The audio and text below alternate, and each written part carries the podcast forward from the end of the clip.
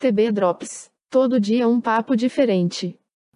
Bom, caros amigos do arquivo, estamos começando aqui um, três painéis, vamos ter três painéis sobre os 40 anos do Sistema Brasileiro de Televisão SBT, que completa agora em agosto, no dia 19 de agosto, 40 anos de existência. E por ser uma data importante e redonda, a gente vai fazer aqui três painéis analisando, estudando um pouco dessa emissora e do dono dela, o Silvio Santos, né? Claro, SBT e Silvio Santos é a mesma coisa, né? Uma, uma coisa só.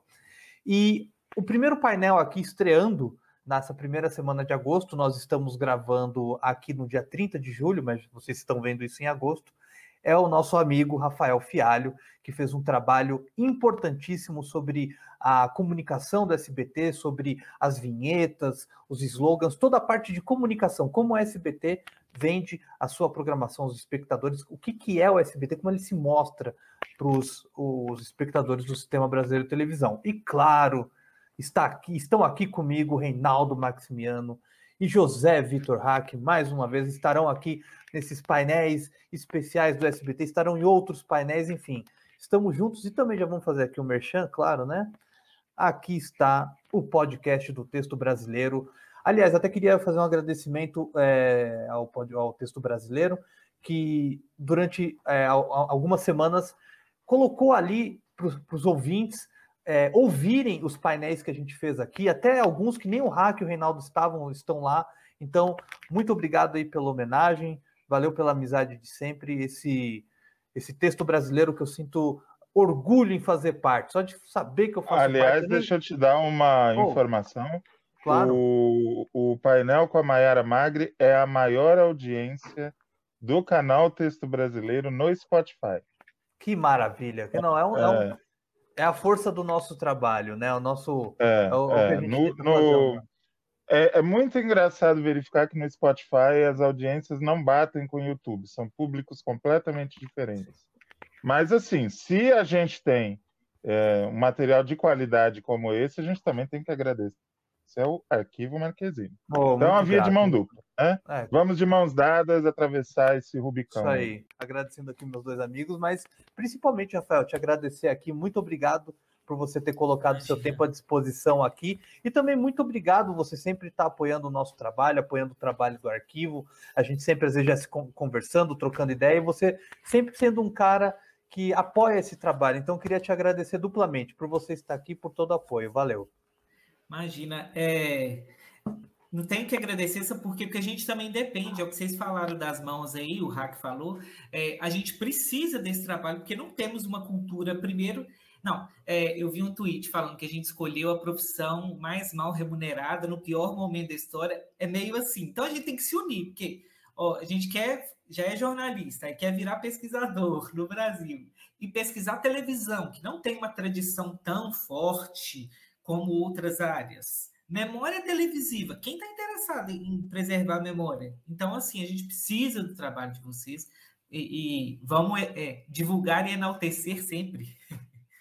É... Não, valeu mesmo. Muito, assim, a, a, força do seu trabalho também ajuda muito o nosso, né? Esse trabalho que você fez, até coloquei na comunidade do canal. Vou deixar o link aqui na descrição ah, do obrigado. vídeo. Acessem, porque vale muito a pena e é um é, é, é interessantíssimo porque você, assim, é, de fato, é, esmiuça toda a comunicação do SBT, né? E muita gente acha que é uma bobagem, mas não, tem uma simbologia, tem uma questão muito forte ali dentro e importante para ser analisado, né? Eu só fui entender isso muito depois, né? A gente fala, ah, SBT é brega, é trem mal feito. Gente, é minuciosamente, milimetricamente pensado. E é isso que eu quis entender. Por que, que SBT é assim? Tem até um artigo que depois eu publiquei. Por que, que SBT é tão brega? É um título que eu peguei emprestado, que estava lá no Yahoo é, Perguntas, Respostas, não lembro como que chamava. Alguém perguntou, mas por que, que esse canal é tão brega? Porque faz parte de todo um, um uma estratégia de comunicabilidade, né? Esse nome complexo aí que a gente coloca, mas na verdade é assim, como que o SBT quer ser reconhecido, conhecido e como que ele quer chegar a nós. E aí eu fiz essa pesquisa lá em 2014 e 15 e é muito doido, assim. Vocês me chamaram, eu fiquei muito agradecido, mas fiquei pensando muito, o que, que eu vou falar com eles? Porque aquele SBT, eu não sei se ele existe mais. Foi até uma pesquisa que me, é uma pesquisa, uma pergunta que me fizeram na minha banca de doutorado depois, que faltou criticar o SBT por conta das posições né, políticas, de conteúdo atuais dele, e, e foi uma coisa que assim a gente meio que está entendendo um pouco esse movimento que está acontecendo. O SBT de 2015 certamente não é o mesmo SBT de hoje. Claro, conserva muita coisa, mas muita coisa já se perdeu. Então eu estou ansioso mais que para falar, para a gente conversar sobre isso, que é, é a gente que gosta do tema, assim como o público, e aí no meu caso que pesquiso né, é, lá na academia, é, chega a ser quase angustiante. Você vê que, tipo assim, uai, meu objeto mudou demais eu não estou conseguindo entender ele, o que, que é isso? Então, bacana demais conversar sobre isso. Não, e aqui a gente adora a breguice, né? Vamos colocar assim. Na nossa estante, na nossa estante tem Eric Rosbaum, mas no fone de ouvido a gente está escutando o baile dos passarinhos do Gugu. Oh, oh, achei que era só eu. e, e, antes da gente começar aqui, é, estamos gravando no dia 30 de julho. Uh, ainda estamos impactados com o incêndio é, na Cinemateca. Nesse momento que a gente está gravando, ainda está rolando o rescaldo. Não sabemos é, até então o que foi perdido, o que foi salvo, o que, enfim. Mas assim, é, nesse canal que a gente sempre fala da memória, seja nas entrevistas ou nos vídeos que a gente recupera nas fitas VHS, vai, vai parecer chato, mas a gente não liga, a gente sempre vai bater na tecla o quanto é importante. Está aqui um pesquisador, está aqui dois pesquisadores, tem aqui o hack, que para ele escrever um texto ele tem que fazer pesquisa, e aonde ele vai pesquisar? Então ele precisa conhecer o passado para escrever, seja lá o que ele quiser. Então a gente está aqui, sempre vai bater na tecla que a importância da preservação da memória, não só da televisão, da memória musical, da memória urbanística, a memória em si. E a gente está aqui, vamos fazer um painel legal, mas sinceramente, todos nós quatro aqui estamos chateados, coração machucado pelo por esse incêndio na Cinemateca. A gente torce para que isso sirva de aviso não só para a Cinemateca, para tantos outros, outros museus, enfim, institutos que preservam de algum modo a memória e que sejam bem cuidados. Bom, Rafael, é, vamos lá no início, né? A gente vai falar de muita coisa aqui, o Hack, o Reinaldo também, mas eu queria falar um pouco lá no início do SBT, né? É, nos primeiros anos do SBT. Quando ela entrou no ar, todo mundo sabia, TVS, né? TV do Silvio Santos e tal. Como é que o SBT naquela época, no início, se comunicava com o público? Como é que você poderia dizer para a gente como é que era essa, a comunicação lá no início do SBT? Bom, Fábio, eu acho que assim, é, eu não fui tanto, se a gente for olhar né, na minha pesquisa, eu não, eu não vou lá em 76 na TVS do Rio, esses primórdios, e nem fui tanto depois, mas assim, acho que posso arriscar a dizer que se tem uma coisa que o SBT sempre foi, foi muito consistente. Então, quando eu falo que o SBT de hoje não é o de ontem, na verdade é assim, é, o, o contexto mudou muito, mas aquela proposta ela continua bastante consistente e aí a gente consegue ver algumas raízes lá nessa época. É, eu falo, uma das coisas que a gente identificou na pesquisa, eu vou falar no plural porque a gente não tem como, né? Convoca os autores, orientadora, todo mundo que ajudou, enfim, é, quase uns fantasmas assim que a gente carrega junto, eu acaba falando plural. Mas o que a gente consegue perceber desde o início é, é ser uma alternativa, assim, está no cerne, no DNA do SBT, muito forte, não querendo ser a Globo. Em nenhum momento, é, eu, pelo menos no que eu pesquisei, eu identifiquei, hum, isso aqui ele quis copiar a Globo para chegar lá. Por exemplo, que é o que a Record fez, né? A caminho da liderança. O SBT não fez isso porque sabia que não ia conseguir e também porque o nicho de mercado era outro. O Silvio Santos, é, eu gosto de comparar, usar uma metáfora dele, que ele falou numa entrevista uma vez na Folha, ele fala assim: "Eu sou um vendedor que usa da eletrônica para vender meus produtos". Ele usa até essa palavrinha meio arcaica assim. É isso. Eu vejo o SBT como uma banquinha de camelô em que ele coloca os produtos. Então ele tem que ter, é, você tem que a relação que ele estabelece conosco não é tipo, eu vou te oferecer os melhores produtos. É tipo assim, eu vou comprar lá na banquinha do fulano, no caso do Silvio Santos, porque lá eu conheço ele já, ele me dá um desconto, ele vende fiado, eu já tenho uma relação com ele. Eu sei que ele não é o melhor, mas eu chego lá, ele me atende tão bem, não tem como eu não comprar lá na banquinha dele. E aí, é, o, o telespectador do SBT, ele não é só telespectador, ele é um freguês ele é um amigo. Então, é essa relação que a gente precisa entender de cara, para a gente perceber como que ela é de conteúdo, o tipo de conteúdo que a SBT sempre produziu, uma coisa bem é, aproximada ali, né, direto, uma relação horizontal com o seu público, é, esteticamente também, depois a gente fala um pouco sobre isso, como que ele quis traduzir isso na estética, e na proposta de, de comunicação ali, do estilo dele, de como que ele chega até nós. E aí quando a gente olha, eu falei que eu não voltei muito, lá em 76, por exemplo, foi 76, né, que começa a TV, é, TVS Rio e tal.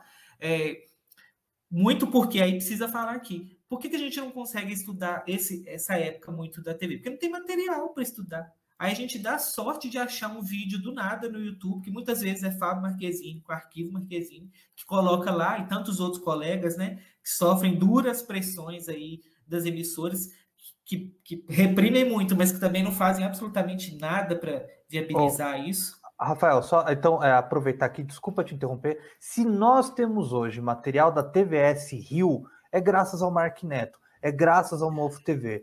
Então a gente ama você por causa disso, porque se a gente tem alguma visão do que foi a TVS Rio, é por causa do Mark Neto. Obrigado, Mark Neto. É... Aí eu achei uma vinhetinha que é uma. É é o Cristo Redentor, que ele vai se, se surgindo na tela e aparece a primeira no coração de vocês. E aí, assim, é um negócio breguíssimo, né? Que aparece um coraçãozinho cor-de-rosa, vermelho, não estou muito lembrado, mas o slogan é esse: a primeira no coração de vocês. Ela já está indicando para nós que, ó, não necessariamente ela vai vir com melhor aparato técnico, é, com melhor equipamento, com melhor produção, mas eu vou estar tá no seu coração, eu vou falar com você é, diretamente ao seu coração. E aí, o que, que isso tem a ver? É, também tem a ver com a comunicação popular, com essas raízes populares nas quais o SBT bebe, porque ele vai lá na matriz do melodrama pegar emprestado. É esse tipo de coisa. Ele vai falar de afeto, de sentimento, essas coisas inflamadas. Então, quando você vê, nossa, isso é a cara do SBT, que breguice essa vinheta, nossa, tinha que ser o SBT. É, novela mexicana, meu Deus, tudo, tudo assim, tudo fecha, né? tudo faz sentido porque é isso. Ela quer pegar um público de classes populares que se identifica ou para o qual sempre foi produzido esse tipo de, de produto televisivo que está bebendo nessas raízes culturais. Então, a gente brinca, na né? SBT também é cultura e é de verdade, porque é, ela, ela chega falando ao coração, ela não está aqui no, na racionalidade ela quer falar aqui, ó, até coloquei essa camisa vermelha, né? Bem cheguei, justamente para é isso. Ela quer ser notada pelo sensível, por aquilo que você sente, aquela vinheta que ela te interpela, ela te capta ali, nem que seja para você falar mal. Diferente, por exemplo, de uma Globo, que chega e vai falar, se colocar como nós temos um quê de qualidade. Aí, se a gente olha o estilo das vinhetas ali, aquela coisa super clean, fria, né, tecnológica, high-tech, Hans Donner, gente, que é coisa mais é, são opostos, sempre foram assim. O SBT e, e, e Globo, olha, vamos olhar só pra, pelas vinhetas, assim, o ideal de modernidade da Globo e um ideal de não somos modernos, muito pelo contrário, somos conservadores e queremos pegar esse público nesse tipo de conteúdo. Reinaldo, sua primeira participação, muito obrigado, por favor. Eu que agradeço, Rafael, Fábio, Hack, é bom estar entre amigos, né? ainda mais numa sexta-feira dura como essa que a gente está passando, né, gente? Complicado. É, eu vou seguir na, na linha do, do, do Fábio, do Marquezinho. É, lembrando do trabalho do Rafael na, no mestrado. Né? A gente teve é, um período de convivência no mesmo grupo de pesquisa, a gente foi acolhido no mesmo grupo de, de pesquisa sobre televisualidades, da professora Simone Rocha, e o PPG-Com, né, o Programa de Pós-Graduação em Comunicação da UFMG. E o, a dissertação do Rafael, para quem quiser buscar, chama A TV Mais Feliz do Brasil, né, a proposta de interação do SBT com a audiência. Eu vou continuar nessa questão da interação com a audiência e com né, isso que a gente acabou chamando de comunicabilidade, essas estratégias de comunicabilidade que a emissora estabelece com, com, com sua audiência. Né? Tem uma coisa muito interessante que o Rafael faz na pesquisa, e eu sempre quis ouvi-lo assim, né, é, mais a respeito. Estou aqui resgatando umas anotações que eu fiz aqui na dissertação dele, que é assim, ele pega o jogo da, da, da, da interação dizendo que ela é sustentada pela, por mediações de brasilidade, família, Silvio Santos e dos sentimentos. Né? É, e você fez isso explorando as vinhetas né, do, do, do, SBT lá nos anos 80, 80, 90? Se eu não estiver muito enganado. 90. Não, em 2000 também, 90. É, a partir de 90. 90. A partir de 90. É, e depois chega também numa outra parte da conclusão dele, e já estou dando spoiler de quem ainda vai ler o trabalho, é, uma construção de um possível estilo do SBT. Que aí é aquela profusão de cores, sons, imagens, artistas, Silvio Santos presente nas vinhetas tal. Eu queria te ouvir, Rafael, nessas questões da, desses, dois, desses dois lados do jogo. Dessas mediações que sustentam essa proposta de interação e, é, e de como que isso se traduz em, visualidade, assim, com essas vinhetas que a gente, algumas a gente lembra muito bem. Eu lembro de uma que ele, o Silvio Santos aparece, e me parece que suas conclusões são todas muito acertadas, assim, porque eu lembro de uma vinheta em que o Silvio Santos aparece com pessoas de diferentes regiões do país e, e conversando pela televisão. Não sei se você lembra dessa vinheta, não sei se todo mundo lembra dessa dessa, dessa vinheta. Eu gostaria muito de te ouvir falando isso. Assim. Como, é que você, como é que foi esse trajeto? Como é que você, até da escolha do material, porque essa tá, materialidade tá também deve sido difícil de, de chegar nela, né? Tranquilo, senta que lá vem história. Vocês estão direitinho, gente? Está travando um pouco para mim, mas se vocês estiverem me ouvindo direito, tá ok? Então vamos seguir. Lembrei de editar. Desculpa, viu, Fábio? Toda hora eu cortar, mas tá travando. É, então, acho que é para a gente entender um pouquinho da Você está lá no sítio do Pica-Pau Amarelo ou você está? Mas não vem falar mal da minha roça, não. Estou na roça. É porque eu moro no sítio. O Rafael mora num sítio. É uma delícia, assim. delícia. Isso, para mim não é sinal de inferioridade. Isso para mim é sinal de delícia. Nossa, Mas, gente, ele é que é feliz. Ele mora no sítio do Pica-Pau Amarelo. Tá melhor que a gente. Tá melhor, ele que, tá a melhor que a gente. Mas minha internet estava bem estável esses dias, não sei o que está acontecendo. Vamos, horário. vamos... Esse horário já não era tão legal. Ah, então, beleza. Então, acho que é interessante fazer um recuo, por quê? Eu acho que como todos nós aqui que é louco por televisão, né, é, procura fazer alguma coisa, se não como profissão, né, nem que seja como hobby, né, estamos aqui fazendo é, tudo isso aqui, se encontrando. E aí, é, até sem perceber, a, gente entra no curso, no meu caso eu fiz jornalismo, e eu lembro que meu primeiro artigo científico foi sobre Silvio Santos. Eu dei um jeito de enfiar. Meu sonho era fazer rádio e TV. Não tinha opção, não, vamos fazer jornalismo, então sempre fui puxando a sardinha. Aí na hora de fazer o TCC, eu gostava muito do SBT, e aí era lá em 2013, e o SBT estava muito popular na internet, estava uma coisa no hype, né, que a gente fala hoje assim. É, as, os memes estavam começando a ganhar força, e o SBT tem essa característica, né?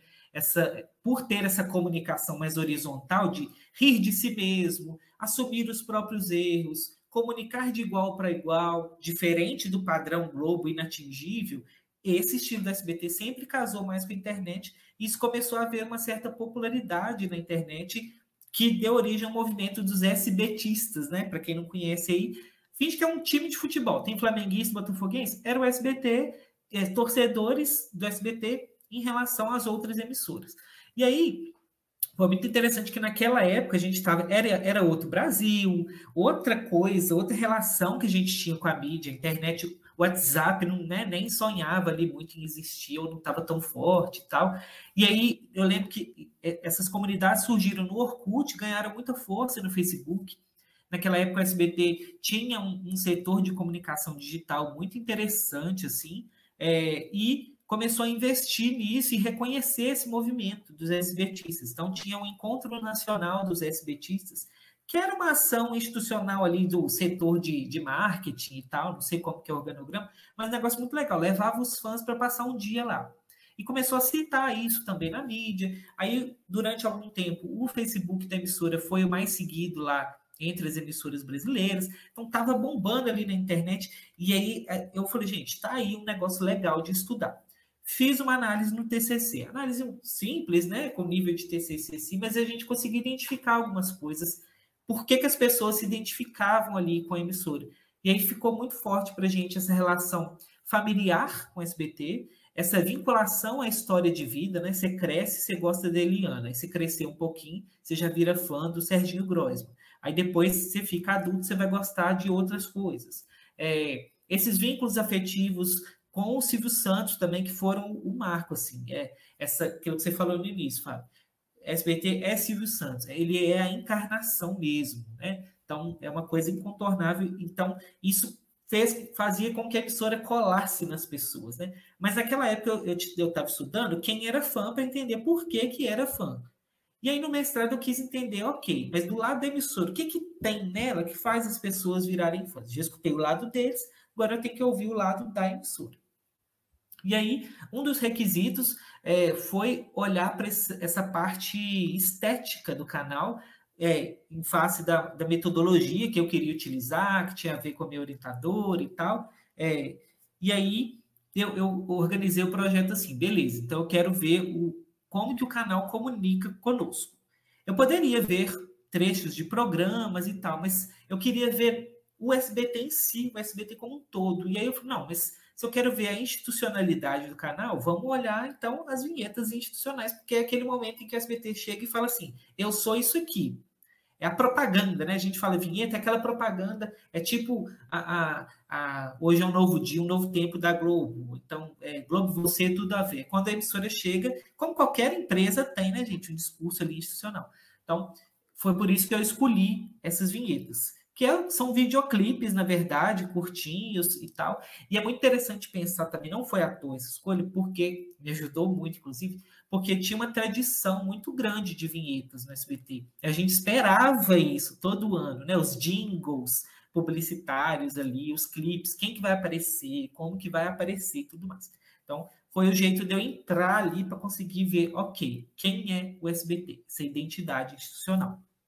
E aí eu consegui chegar em quatro pontos principais, que em termos teóricos a gente chamou de mediações, mas não vou nem me alongar nisso não, mas assim, quatro pilares a partir dos quais o SBT se colocava e se coloca até hoje para a gente. Eu não, eu, não, eu não consigo ver é, a supressão de algum, tipo, não esse pilar não existe mais ou que surgiu outro. Acho que olhando assim com o olhar de hoje, um pouco mais distante, né? Porque eu não estou estudando o SBT mais, mas eu vejo que ainda continua. O primeiro deles é a brasilidade, essa ideia de Brasil, que é um sistema, né, uma rede que se coloca como brasileira, né, uma rede nacional. É uma coisa que todas as redes, as grandes redes brasileiras fazem, mas ali eu via que nas vinhetas tinha um, um forte investimento de, de um certo Brasil, uma certa ideia de brasilidade. E que brasilidade que é essa, né?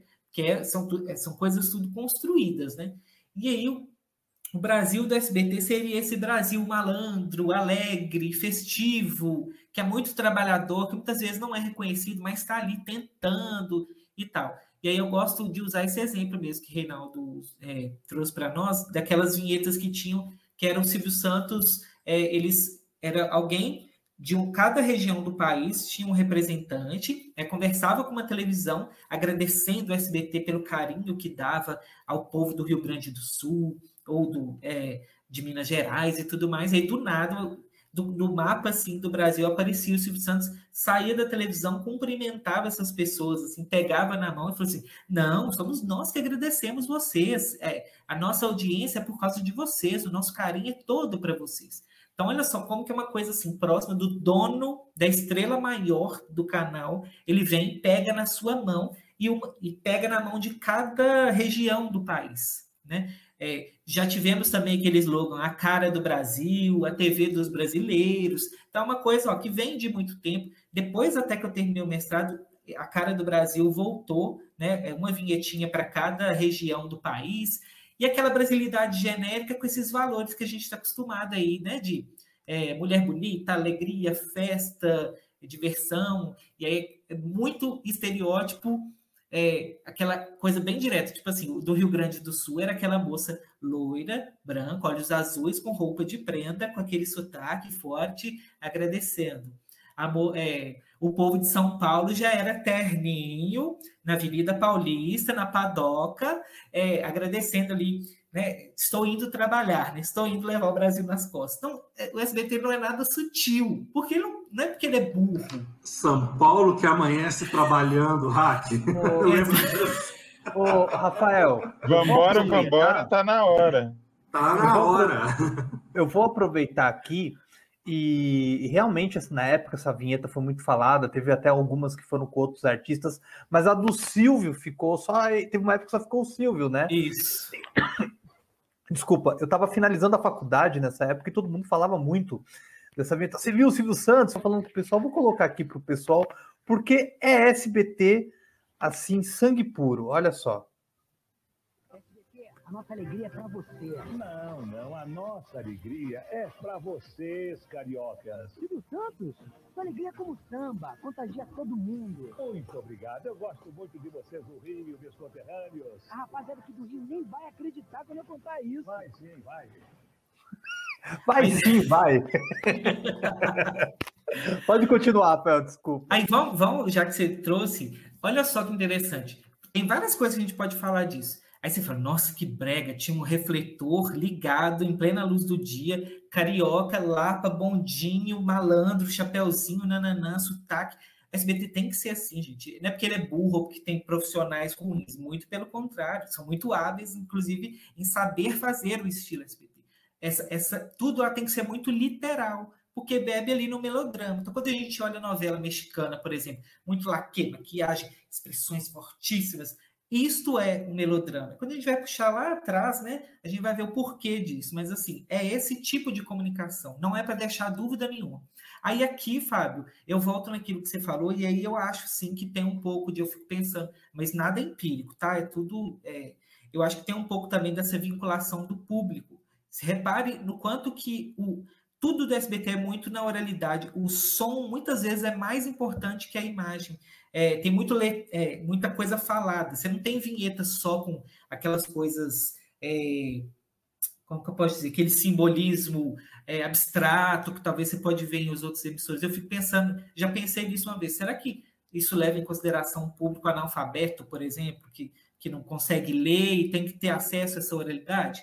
Pode ser, pode não ser, mas pode ser. Tem a ver também com as vinculações do rádio também, que não só o Silvio Santos, mas os principais artistas da casa também têm. Então, o SBT está muito nesse terreno que aos poucos também está tá indo embora, né? Assim, quando a gente vê a idade dos apresentadores, quem também já se foi por aí, essa comunicação popular que nasce no rádio.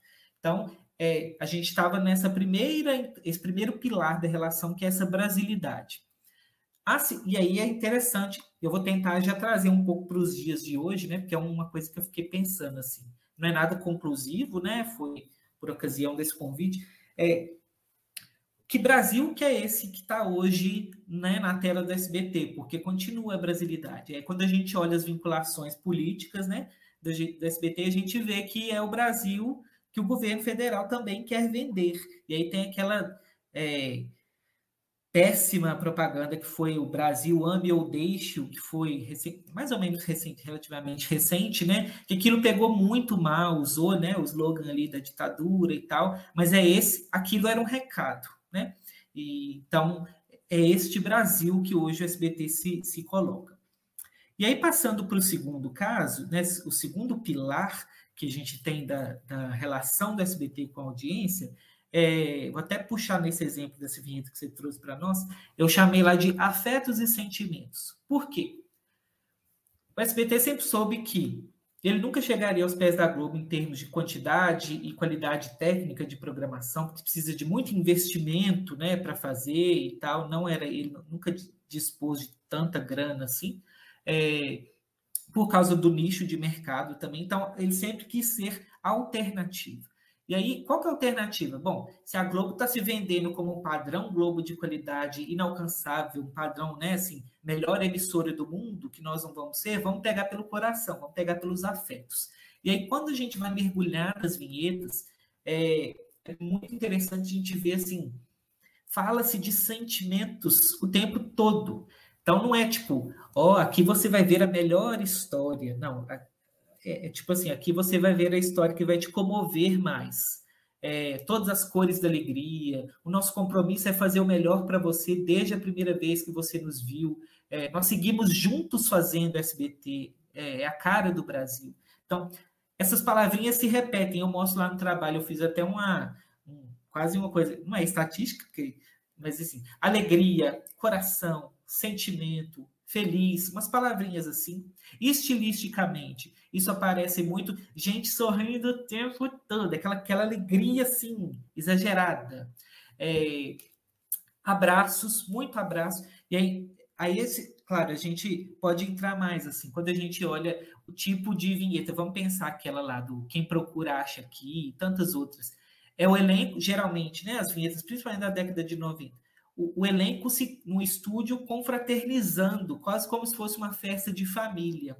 Então, é essa relação, e todo mundo se abraçando muito forte, aquela coisa, tocando uns nos outros, coisa que a Globo faz só no final de ano, né? Quando junta para gravar aquela vinheta lá. Mas isso era uma coisa presente, muito forte no SBT.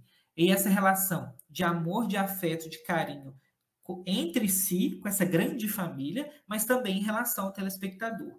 Tanto é que o Silvio Santos, o ídolo maior, ele se dispõe a baixar e ficar no nível do telespectador para agradecer ele. É quase como, voltando ao exemplo da banquinha, é quase como o Camelô falou: muito obrigado por você comprar aqui na minha banca hoje, porque estava precisando né, fazer esse dinheiro e tal. É isso, e sem pudor nenhum, sem constrangimento nenhum. É essa relação que ele quer. E, e para conseguir isso, você tem que tocar no coração, nos afetos, nos sentimentos. Então, tudo muito colorido, muito animado, tudo muito fofinho, baseado no amor, no coração, essa figura do coração, das pessoas rindo muito, dando crise de riso mesmo, naquela coisa até exagerada, e isso é, é o reflexo estilístico dessa, desse pilar da afetividade, né? E aí, eu fico pensando nos tempos de hoje, como que eu acho que a SBT tinha ouro nas mãos e não está sabendo utilizar. É, por quê? Estou falando que essa comunicação sempre foi horizontal. Como que o Silvio chama a, a quem está ali no, no, auditório? São os colegas de trabalho. Ele está falando, olha, sem vocês eu não sou nada. Sem vocês o SBT não é nada. Então, percebe como que a gente se sente muito próximo. Aí quando a gente vê o fenômeno dos SBTistas, por exemplo, a gente entende melhor. Você fala, ah, é porque a emissora sempre nos colocou dentro dela como ali um partícipe, né? É, co, quase como se fosse um co-apresentador.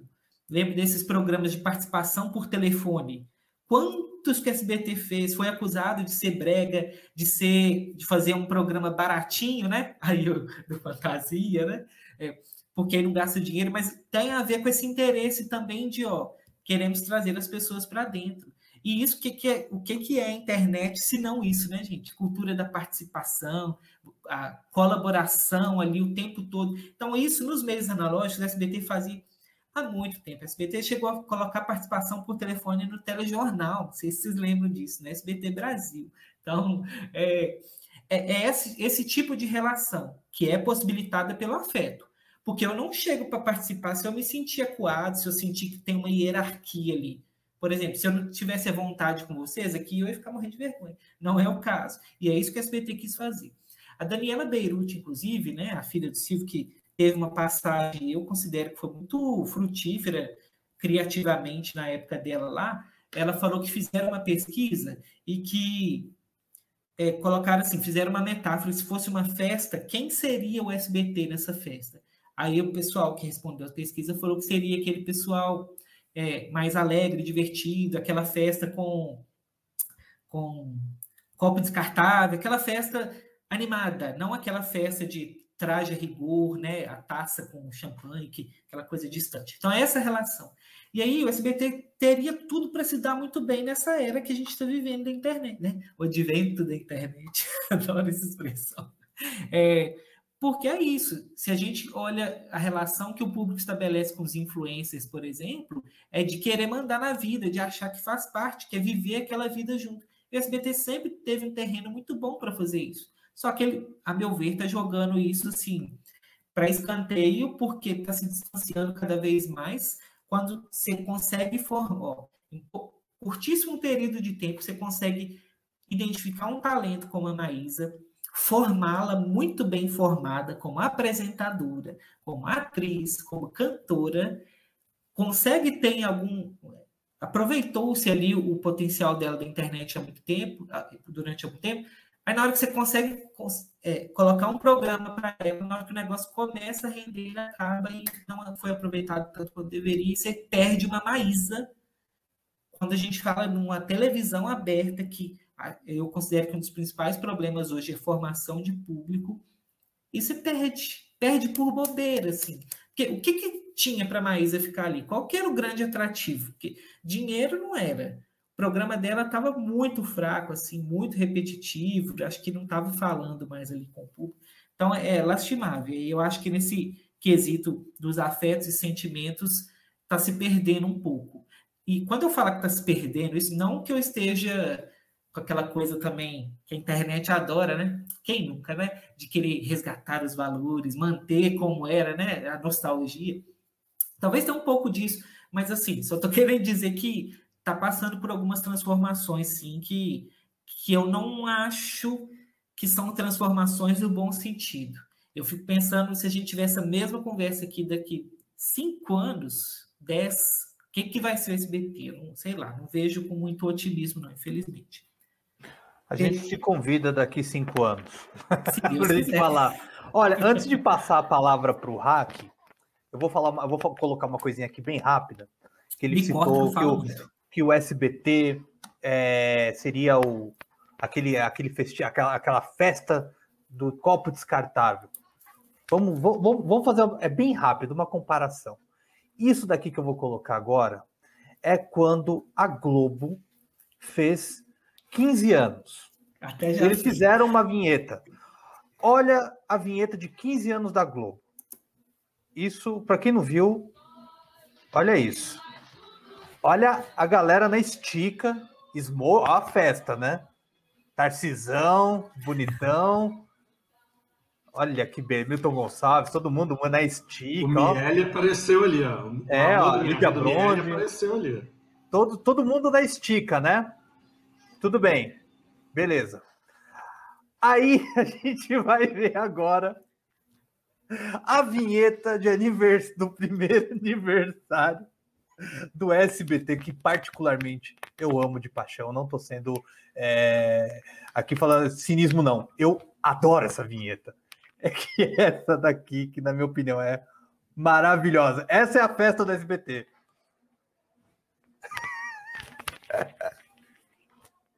Ó, oh, que beleza lá. Tiozão com a champanhe. Aquele tiozão com a, com a cidra cerecé. Aquele todo, já todo, mundo, todo mundo muito amutuado, né? É, é isso. É isso que a Daniela Beirute, eu achei aqui a frase dela. falou, é um aniversário qualquer de qualquer família da Vila no Monumento, da Vila Romana. São os nossos aniversários, né, Rafael? Foi o seu, foi do Hack, foi do Reinaldo, foi foi o nosso aniversário, a nossa família fez aquilo já, né? E aí, quando você fala que você ama de paixão, olha as palavras que você usou. Eu amo de paixão, é essa relação. Por isso que esse, esse pilar dos afetos, ele, ele não conquistou a gente, não foi à toa, não. Foi muito bem pensado. É para pegar esse público gente, aí. Não é à toa que o Rafael é professor. Olha como é que ele explica explicadinho as coisas. É porque eu, eu via muita praça nossa aí, nos vídeos. Né? Não, mas é aqui, aqui a gente sempre fala isso, Rafael. Globo na razão, SBT no coração. Hack, por favor. É, eu e o, o Fábio não chegamos a ser SBTistas, mas como nós dois somos paulistanos, a gente foi atingido em cheio pelo raio colorido da SBT. E eu queria fazer uma pergunta para você também concernente à questão das vinhetas.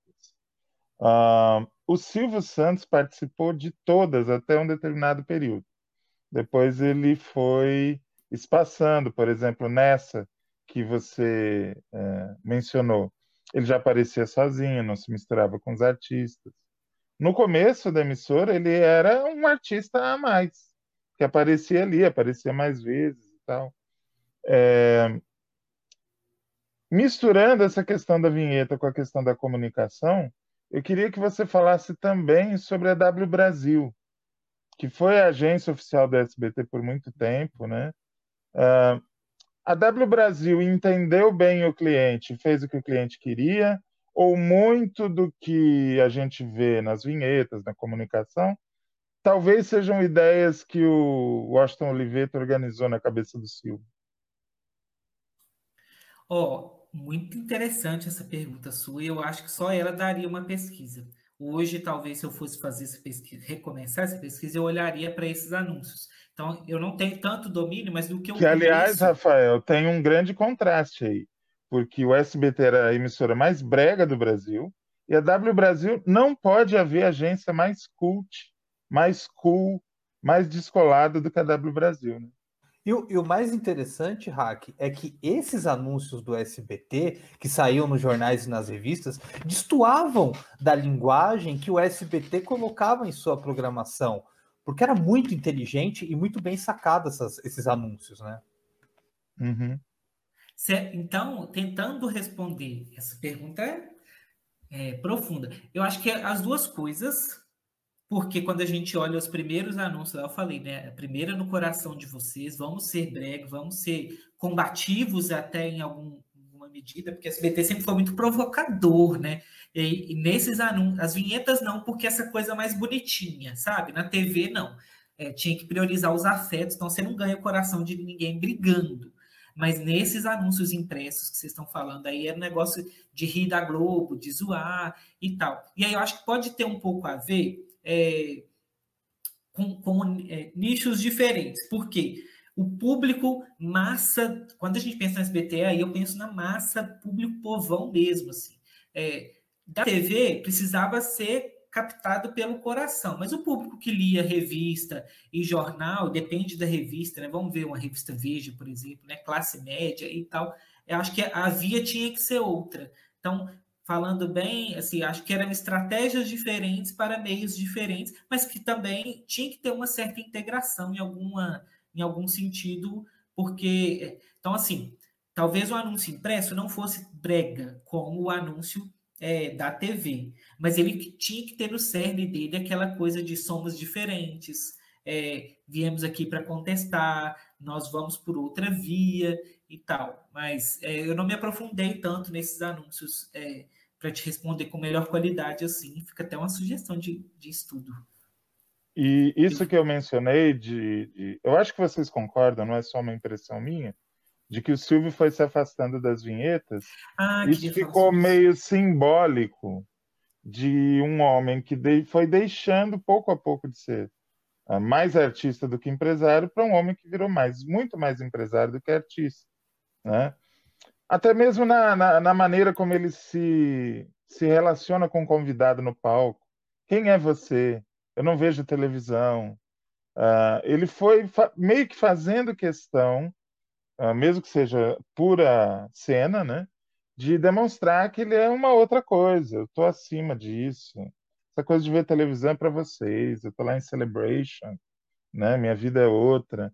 Uh, ele não fala isso, mas é o que a gente que tem um pouco mais de elementos para fazer comparações chega a essa conclusão. É, como é que você analisa isso? As vinhetas continuaram alegres, continuaram festivas, eu concordo com tudo que você disse. Mas tem esse ponto, o Silvio foi se afastando. Isso é proposital? O que, que você pensa? É muito interessante que quando eu vi isso, assim, quando eu estava mexendo né, com os vídeos e percebi isso, foi um. Eu achei muito interessante eu reparei que nas vinhetas que eu tive acesso, ele é a figura maior, porque ele não está, assim, pelo menos nas que eu analisei, Hack, ele não está confraternizando. Por exemplo, se tem uma, uma locação, a gravação está sendo um estúdio preto, está todo mundo lá, ele não está. Ele aparece com outros takes em outros momentos. Ninguém pega nele. E aí eu fui ver, isso é um exemplo. Outro é que todas as vinhetas que eu vi as que entraram na pesquisa e as que ficaram de fora, elas terminam com a imagem dele. Vamos lembrar daquela que é mais recente, que é aquela cidade de televisões, com os prédios formados por televisões. Linda. Eu lembro que eu fiquei esperando uh, até 11 É muito bonita essa vinheta. Linda, é né? muito bonita. tudo, é, tudo vai completando. Termina com ele quando coloca a última televisãozinha ali com a imagem dele. Mais recentemente, quando não tem imagem dele, eles souberam muito bem utilizar a imagem do Silvinho, né? Que é o bonequinho digital dele. Então, termina, aparece a logo do SBT, vem ele voando com o aviãozinho, ou desejando Feliz Natal e tudo mais. Então é isso. Ele aparece por último. Aí, de primeiro, eu falei assim, gente, mas ele é a figura principal e ele aparece muito menos que outros artistas na vinheta. Mas aí a sacada é justamente essa. Porque quando você aparece pouco, você vira um mito. Você não tá ali. Literalmente, a gente está falando de festa, né? Ele não é arroz de festa, ele não vai misturar com qualquer um. Ele, ele surge ali no final da vinheta para é, autenticar aquilo, para é, referendar, falar, olha, eu sou a figura principal, eu estou assinando embaixo de tudo que está se passando aqui. A vinheta meio que cria uma expectativa também, porque cadê Silvio Santos? Ele chega no final e, e se apresenta a nós e, tipo, ó, nosso quase um culto mesmo a figura dele, porque é colocado como mito, como alguém que não está muito acessível. E as Deixa só eu esclarecer uma coisa que talvez eu não tenha explicado. É, eu, quando eu disse que ele estava em meio aos, aos outros artistas, é, lógico, você tem toda a razão na questão da distância, dele não gravar junto e tal. Mas, tipo, ele tinha uma, basicamente o mesmo tempo de tela numa vinheta que a Hebe, que o Jô, que o Bozo. Ah, entendi. É, que Cristina Rocha. É, havia uma aproximação. Quando você fala assim, ah, ele aparece pouco porque tem a questão do mito. Tem toda a razão. É exatamente isso que eu estou questionando ele se colocava em pé de igualdade, era um artista a mais, mesmo que não estivesse no meio deles, né? Oh, e é uma relação complexa, porque é um artista que, ao mesmo tempo que ele está é, horizontal, porque ele pega na mão do público, mas quando ele não interage no corpo a corpo com os, vamos dizer, os empregados dele mesmo, aí ele está colocando, eu sou diferente de vocês. Eu sou maior aqui, com o meu público lá fora, são colegas de trabalho, eu pego nelas, converso e tudo mais. Mas entre as, a constelação do SBT, eu sou a estrela maior, na família do SBT, eu sou o chefe. Sabe o avô que tem o lugar de sentar na mesa? E quando chega, você tem uma certa é, respeito, mas é um respeito meio de carinho. De, a poltrona sabe... do vovô que ninguém senta. Isso. E aí você não sabe se é respeito, se é medo, se é carinho. E o que eu tentei achar é um pouco da figura do paternalismo que a gente tem muito forte da nossa cultura. Né? Eu falo um pouco disso lá no trabalho. Como que ele é um pai, um patrão, um padrinho e tudo ao mesmo tempo. Quando a gente olha um Gugu, né? uma grande estrela que, cuja trajetória não só Gugu, né? Tantos que foram formados aí e chegaram, foram consagrados por causa do Silvio Santos, né? Com essa benção dele. Ele é um pai, ele é um patrão, que tem toda uma construção também de um excelente patrão e tal. E um padrinho também que apadrinha essas, essas histórias míticas que foram construídas ao longo do tempo, assim, ai, deu a perna mecânica para o Wagner Montes, é, deixou o Gugu ir para Record sem pagar multa, fez o Teleton, olha que gesto nobre de, de um, só um grande padrinho mesmo, uma pessoa de boa índole e tal. E aí a gente chega na, na terceira mediação, nesse terceiro pilar é, do SBT em relação à audiência, que é o Silvio Santos, que é, para mim é a mais forte. É um negócio assim, é um trem encarnado mesmo. Assim. É, é uma relação muito complexa que foi construída ao longo de muitos anos e que precisa ter muita. Eu analisei um pouquinho só, mas daria muito mais caldo, assim, porque é isso. Ele é pai, patrão, padrinho, ele é um herói cômico, porque é, é o principal, mas é um principal que se mostra caindo no poço d'água, que se mostra escorregando no palco, com a calça caindo. Então, ele é o tem autoridade, mas tem a hora de rir também. Né? Então, essa, essa mistura entre autoridade, libertação e riso também é uma coisa muito complexa ali no SBT. Tem outra coisa dentro do Silvio Santos também que eu chamei lá de Silvio Santo, que é uma quase é, é, endeusamento mesmo dele, assim, né? De colocar como é, a figura que confere as benesses. Quando, é, quando você vê o público dele, né? É, é, o público mais pobre. E ele é o cara que dá o dinheiro, que possibilita as pessoas a sonharem. Poxa, ele é um santo. E aí, de novo, nessa nossa cultura da América Latina, né? É, diz que tinha, eu fui estudar, tinha até as figuras dos, dos coronéis, assim, que jogava dinheiro, aquela coisa de jogar dinheiro, chama bolo, que é você jogar, assim, para. Quer coisa mais. Você é visto como um santo mesmo. E essa, essa linha muito tênue entre ele é o meu melhor amigo porque me agradece por estar aqui, mas eu tenho que obedecê-lo e tudo mais. E repara uma coisa: o dinheiro, né, quando é dado no auditório, ele é dado sempre pelas mãos do Silvio. É muito interessante. As pessoas saem lá da plateia, vão lá no palco encontrar com ele para ele dar o dinheiro. Então, é muito doido, assim. Ele é a figura principal, que, é, que tem uma hierarquia clara. Você tem toda tempo... a razão, porque em todos os programas de auditório que tem distribuição de prêmio, ou é aquele cheque simbólico, né? Ou então simplesmente a pessoa sai e vai receber lá no fundo, né? E, e tipo assim, fica muito. Ao mesmo tempo que fica muito claro, é muito sutil, mas assim, é, tem a ver com ele, até indiretamente, porque se o SBT é ele, se a pessoa tá virando milionária, é por causa do Silvio Santos.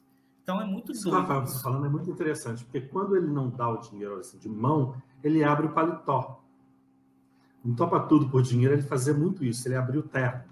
Então, assim, enfia a mão aqui Verdade. e a nota que você pegar é sua. Então, e a pessoa ia até constrangida, assim, porque você vai tocar no Silvio Santos, você vai tocar no, no Pater, né?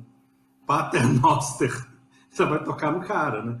E a pessoa constrangida ia lá e puxava a nota, né? Então, e a nota que saía ficava com ela. Né? Fora que, assim, essa coisa que o Rafael falou da santificação dele, isso é líquido certo. Você pega depoimentos das pessoas mais importantes deste país e elas falam que chegam na frente dele, se sentem na frente de um Vishnu, de um Brahma, de uma coisa assim ah. que não, não é daqui. É logo É uma coisa é uma coisa engraçada, porque assim, até pelo microfone que ele usa, né, usou, né?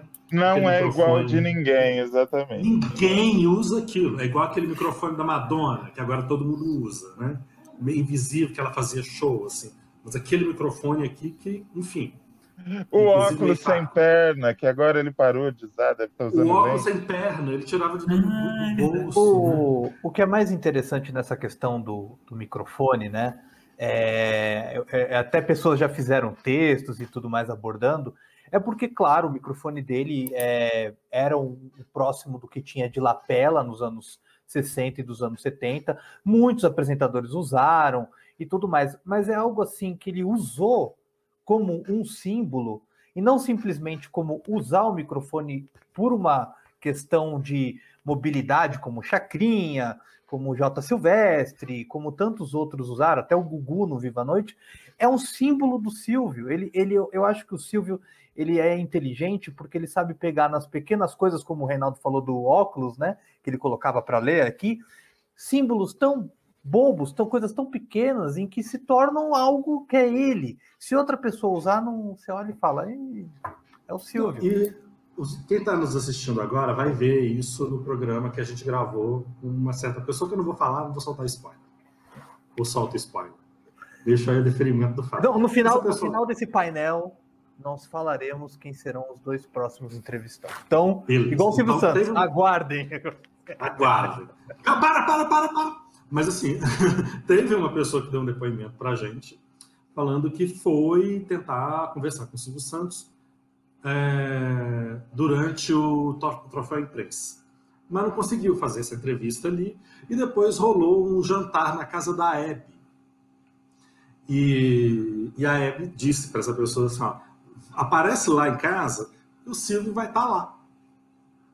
E aí chegaram, aquela coisa toda, mas tanta gente famosa dentro da, da, da casa. Ela viu, a pessoa viu o Silvio Santos conversando com outra pessoa, não sei o que e tal. E de repente o Silvio Santos sumiu. E aí ela, essa pessoa procura a Hebe, né? Assim, ah, não conversei com o Silvio Santos assim, minha filha, ele já foi. Ele não fica. O jantar não tinha nem servido. Ele não fica. Mesma coisa então, assim, nas vinhetas. Isso na vinheta a mesma coisa.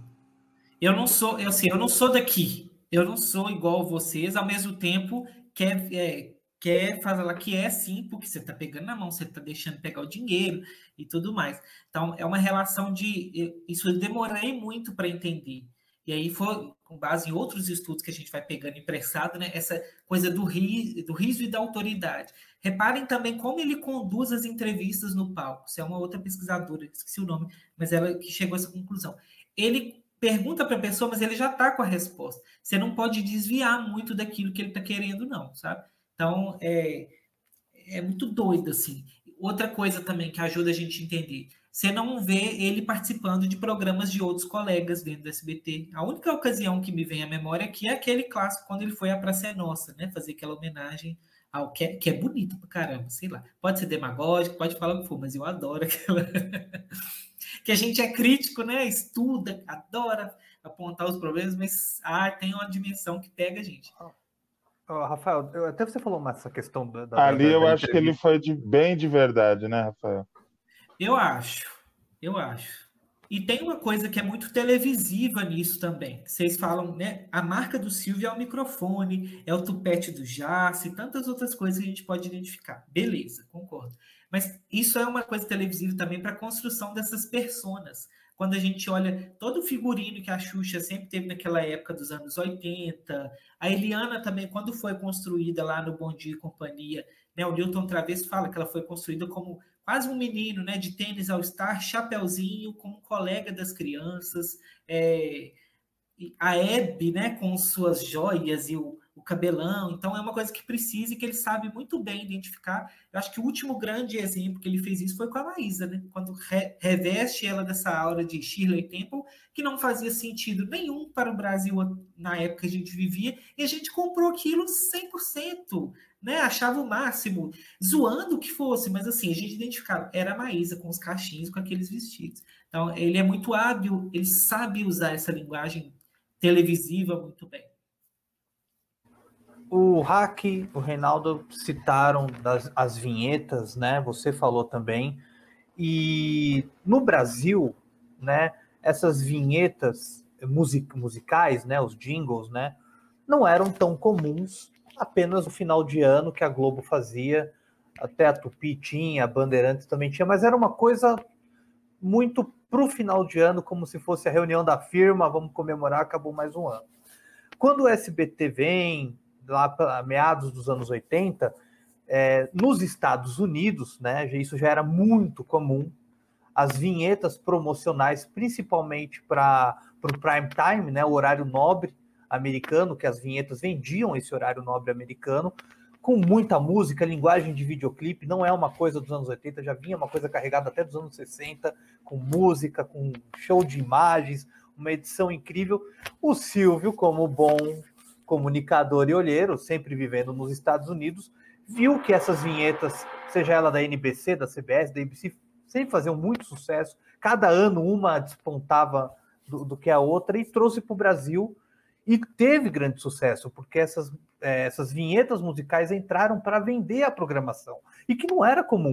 Aí depois, claro, até a Globo fez uma vinheta estilo SBT, Bandeirantes, Record, enfim, Manchete, todo mundo foi nessa onda, mas o Silvio fazia algo importado, e ao meu ver, até melhor do que o original. E eu queria, Rafael, que você destrinchasse para gente também o hack, por favor, Reinaldo, vamos, acho que é muito legal da gente falar Dessas vinhetas, começou com Quem Procura Acha Aqui, que o slogan pegou muito naquela época, virou um slogan muito forte. Aí veio Vem Que É Bom, Aqui Tem, Se Liga, enfim. Eu queria que você comentasse essas vinhetas e o impacto delas para nós, para os espectadores, e por que, que é tão cara do SBT. Eu gostaria que você falasse um pouco sobre isso.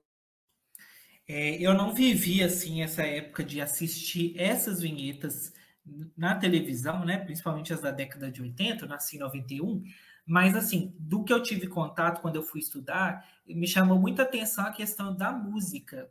É, eu fiquei pensando, a minha referência direta foi vê-las como jingles publicitários que a gente tinha muito contato com o rádio, que é aquela música que pega, sabe? Claro, a imagem também muito bem trabalhada, igual você falou, até melhor que as originais, né? É, e eu acho que naquele período foi importante também para consolidar essa marca SBT, teve, que teve aquela transição também TVS SBT, então tem vinhetas que usam os dois nomes, tem uma que começa com TVS, mas aí depois eles trocam e muda para SBT. Acho que naquele momento o SBT estava precisando desse, hoje a gente chama, né, branding, né, esse nome em inglês, mas precisava disso, principalmente lá no, no fim da década de 80, que quando teve aquela uma das primeiras crises econômicas muito fortes no canal que precisava ter ali uma uma reestruturação, porque no início tinha muita audiência, logo de início já explodiu a audiência, mas não tinha retorno financeiro, né, publicitário, porque pegou tudo que tinha de popular que a, a publicidade acostumada com o padrão Globo não queria bancar né, na televisão. SBT põe no ar, banca aquilo, mas não se sustenta.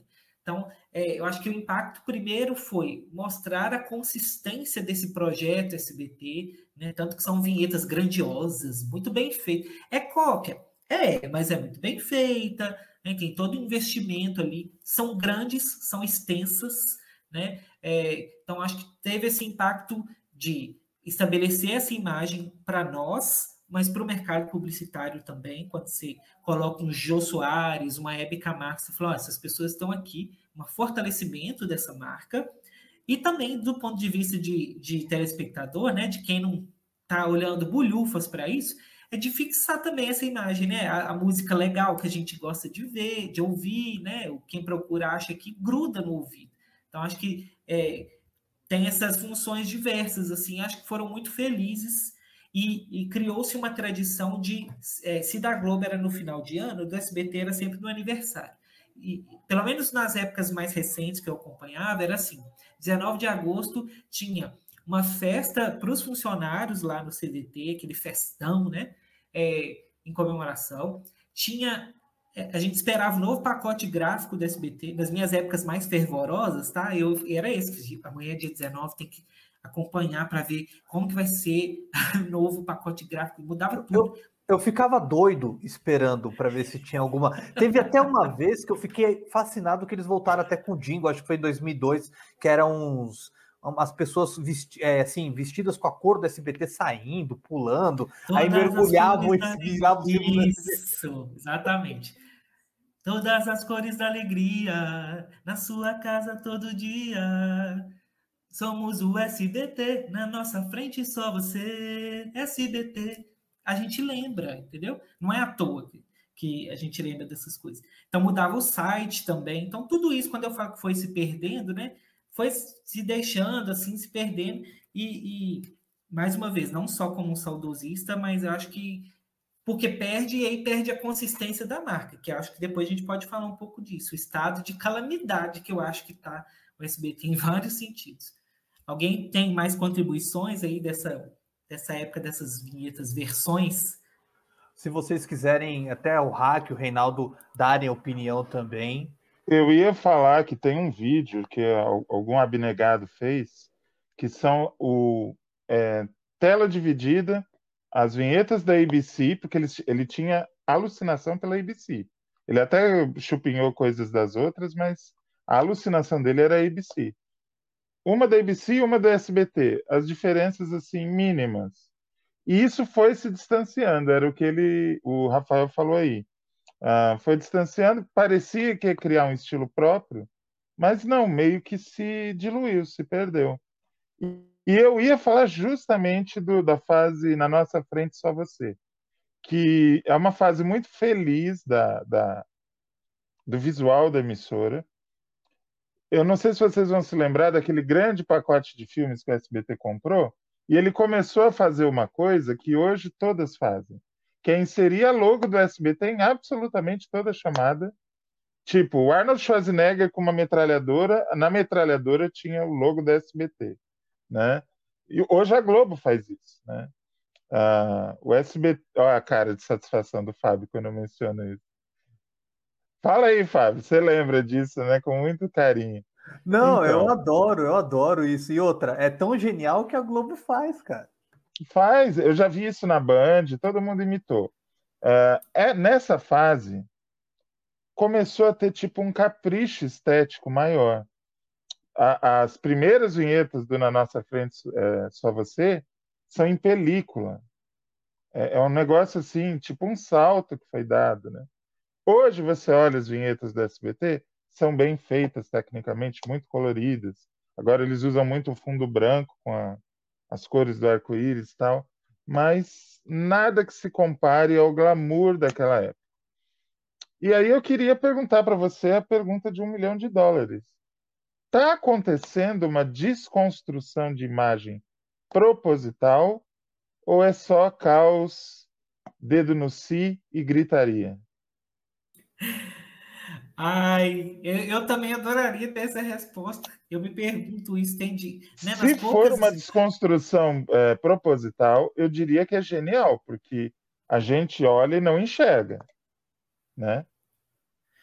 Eu acho que tem muita coisa envolvida. Deixa eu só, termi- só falar só de um pilar que ficou faltando, gente, rapidinho. Que eu falei Claro. dos afetos, sentimentos, da brasilidade, do Silvio Santos, mas também ficou faltando falar da família. Essa ide- Porque se a gente está falando de, de é, sentimento, de Brasil, família é instituição, a célula máter da sociedade, né? Nessa visão mais conservadora é.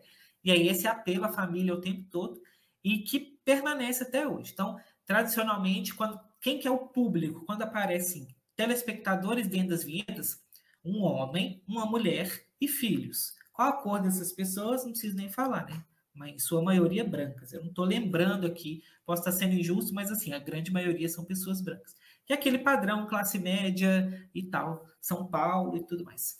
É, e, que é, e, que, e que é muito incomoda muito porque o público que é o público-alvo da emissora não está sendo representado visualmente. Isso aí é foda, assim, é muito ruim você ver isso. Que isso, como alguém que pesquisa. Perdão, te cortei. Não, é tipo assim, a, a- a televisão, e aí acho que a TV como um todo, né? para ganhar o dinheiro do pobre é bom, mas para mostrar o pobre de maneira representativa não quer de jeito nenhum. É foda. Porque olha só, não é nem aquele pobre que aparece no programa de auditório do Silvio Santos, no qual é a música, aquela gente que vai correr para o microfone. Não é nem essa pessoa que aparece ali, né? Eu joguei aqui no, no, no chat privado, Fábio. ah, o primeiro link é aquela vinheta da HBO que vinculou no início dos anos 80 e que a TVS usou, o SBT também usou mesma música, tudo. O famoso plágio. Não havia o menor pudor, Reinaldo. Menor havia. tudo. Eu não Não. sei se pagava-se. Será que pagava? Isso eu não consegui descobrir, assim. Se era plágio. Deveria olha, pagar. a da- Deveria pagar. A, da, a NBC, na verdade, a, a, o SBT usou três vinhetas é, de, de três emissoras ao longo da, da, da história, que era da ABC, NBC e CBS. Acha aqui, vem que é bom, é tudo da NBC. Se liga é da CBS e o. Esse, é, Fique ligado é da ABC. As emissoras americanas vendiam esses pacotes é, de vinhetas com as trilhas e com o design dessas vinhetas e os desenhos. Que até as outras emissoras, se a gente buscar, tem uma televisão australiana, o canal 7 australiano de Sydney, se não me engano, utilizou Let's All Be There, porque lá em inglês então é muito mais fácil para os caras colocarem. O Rafael, você quer que eu coloque aqui, Rafael? Quer que eu- é, você compartilhou Eu uma, quero. uma tela? Vamos lá. Mas a logo sempre foi da Ah, ABC. né? saiu? Ah, Sim, tá, tirei. Desculpa. Sempre foi da ABC. Até o microfone, viu? Aí lembra daquele microfone com a canopla azul, símbolo preto? Era Sim. igualzinho da, da, da, da ABC, né? Coisa do Silvio Santos, né? Ele via lá fora e falava: É isso que eu quero para minha emissora. Vamos lá. Ó, tem essa aqui, que é a. Quem procura acha aqui. É, é- é idêntico, assim, eles copiam. Esse lado direito é o original americano e o. É o esquerdo? Eu tô confundindo, mas enfim. Isso. Sabe, essa imagem do centro, é, essa imagem aqui que tanto a NBC quanto o SBT utilizam é da abertura do seriado O Homem que Veio do Céu. É mesmo? É. Eu vou achar mais exemplo aqui, quer ver? Que, que o SBT exibiu, né, na virada de 80 para 90. Isso, o SBT, o SBT exibiu e aproveitou e chupinhou até a abertura. Maravilhoso, né? aqui, ó, quer ver? É incrível. Ah, Você vê eu a tô procurando outro. do, do, do, do, do Achei, é Rafael, assim, aqui, ó. que é o grande problema que a gente tem com pesquisa com televisão. assim. Sim. A gente precisa mostrar as imagens, né? E olha a extensão dessa imagem, ela ocupa uma página inteira, né? Olha o bolo, Então, assim, gente, igualzinho. Olha que maravilhoso. Igual, E tem os- e tem- igual. Mas ó, a festinha da TVS é melhor. Eu também acho. O bolo é maior, né, gente? A gente até brinca, bolo E de tem pobre é bolo bichinhos, maior. tem bichinhos. Eu- eu- se não me engano, esses bichinhos eram do Boa Noite Cinderela. Maravilhoso. Ah, Parece mesmo. Tem mais aqui, ó. Gente, se liga no SBT. Gente, é muito CBS mesmo. É isso mesmo, olha isso. Olha, não tem, não tem condição, é muito igual. É curioso, né? Porque isso na Globo seria produzido na Globo, pela Globo, pelo, pela equipe da emissora, né? Não viria esse pacote. A Globo é o oposto. A Globo exportou o know-how dela, né? Para. SIC, para Telemonte importa. Carlo. né? Mas sabe o que, que eu acho? O Hack falou aí muito bem. Falou assim: ah, depois essa coisa de é, colocar logo, experimentar e colocar no final das vinhetas de filmes, por exemplo. Isso mostra o quanto que o SBT era usado. Porque, por exemplo, antigamente a Globo tinha aquela coisa do Boni, né? De intocável, não podia misturar com nada, era coisa super assim. Muito cuidado com aquela imagem. O SBT já estava anos à frente, sendo muito ousado na estratégia de comunicação, inclusive visual, que permitia fazer esses arroubos aí, né? Experimentar. Eu nunca mais esqueci, eu já procurei para ver e não acho. É uma chamada de um filme do, do Chevy Chase, eu acho que é, que o final da chamada é o Chevy Chase numa máquina de Pepsi na rua, ele aperta e sai uma latinha. Quando ele puxa a latinha, em vez de estar escrito Pepsi, está SBT. Com as cores da Pepsi. Isso é muito louco, tem que ser muito louco para fazer uma coisa dessa mexer não só com o estúdio internacional de cinema, com direitos autorais e com a segunda maior multinacional de refrigerantes. Não, Gente, eu dou Um, risada. anúncio- um porque eu tô- potencial anunciante, né? Não, eu, eu dou risada, não porque eu tô tirando sarro, é porque eu acho que é uma- eles são tão cara de pau que é genial. Isso, é. Que é genial, entendeu? E é engraçado, porque me parece que tem tudo a ver com essa linguagem do vendedor de rua mesmo. Então, assim, olha, aquele espremedor de fruta lá da televisão, aqui tem um de plástico, funciona igual. Entendeu? Sabe? Me parece muito Eu esse falo tipo isso. no trabalho e vou, vou expandir para isso. É aquilo. Ah, tá dando certo lá fora? Vamos trazer para cá e pronto. Uma outra coisa também que ajuda a gente entender essa- como que o Silvio Santos faz a gestão ali da empresa, como um camelô, é vamos pôr para vender, oferta e procura. Tá, tá vendendo muito? Vamos trazer mais, mais variedade daquilo. Esgota aquilo, esgotou, acabou. Agora a gente tem que achar um outro produto, que é o que aconteceu, por exemplo, com as novelas infantis deu certo, vamos trazer mais. Não tem essa aqui, tem Carinha de Anjo é com crianças menores, depois vem Poliana, que é uma coisa um pouco mais contemporânea, vamos trazer uma outra aqui. Enfia aquele produto. Depois a gente passa ali agora na banquinha, ué, não tá tendo mais aquele produto? Ah, não, aquele lá já estava em baixa já. Eles esgotam o tempo, assim, o máximo que podem, que eu acho que é o que, infelizmente, é, o SBT fez. Ele matou essa proposta que era genial. É, Reinaldo lembra, a gente assistiu Poliana com entusiasmo, fazia tempo que a gente não via nada tão legal na televisão, mas ninguém deu conta de acompanhar e não deu conta também de manter aquela qualidade de diversas maneiras por mais de anos nas, nas telas. Assim. O que a Record, a meu ver, tá- tem feito muito bem. O povo pode até criticar. Nove- Agora Record só faz novela bíblica e não sei o quê. Ok, é uma fórmula, teve seus desgastes, mas ela soube também variar com aquelas é, que a gente chama de contemporâneas, por exemplo. É uma topíssima, é um amor sem igual. O fundo ali é bíblico, mas você muda um pouco. O nicho que você quer, a proposta é a mesma, mas você varia um pouquinho o produto. O que a SBT não faz muito. É bake-off? É bake-off de criança, de adulto, de celebridade, mas é o bake-off. E daqui a pouco o bake-off vai estar dando dois pontos. Aí sai do ar. É muito ruim. É, assim. Raque, aí a gente consegue entender, por exemplo, o que acontece na Record com a saída do Lauro César Muniz, com a saída do Carlos Lombardi. Porque por essa lógica né, que o Rafael está explicando, Não é mais interessante. não cabe. Não é mais interessante. Então, que a gente conversou muito sobre isso. né? Tem aquela Não é questão, interessante. o, o Silvio desgasta para que ninguém faça mais, né? Na verdade, muita gente fala sobre isso. O Silvio, ele pega aquele programa ou aquele estilo, desgasta para que ninguém use mais, para que ninguém faça mais, né? Foi sempre foi muito falado isso também da, da forma que o Silvio é, fazia É. para que, olha, esse, esse produto não dá mais certo, mas não vai dar mais certo em lugar nenhum. Vocês lembram daquelas molas malucas? Oh, nossa? Quem não teve você- aquilo preso na mochila, gente?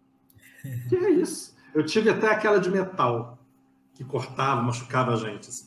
Mas, assim, é, em BH tinha muito isso, porque tinha um corredor de. de a principal avenida da cidade tinha um corredor de camelôs. assim, né? Então você passava muito espremido entre a- nas calçadas, entre a loja e o camelô. E em todos, a mola maluca. Ou a fase do ioiô, aquela coisa toda.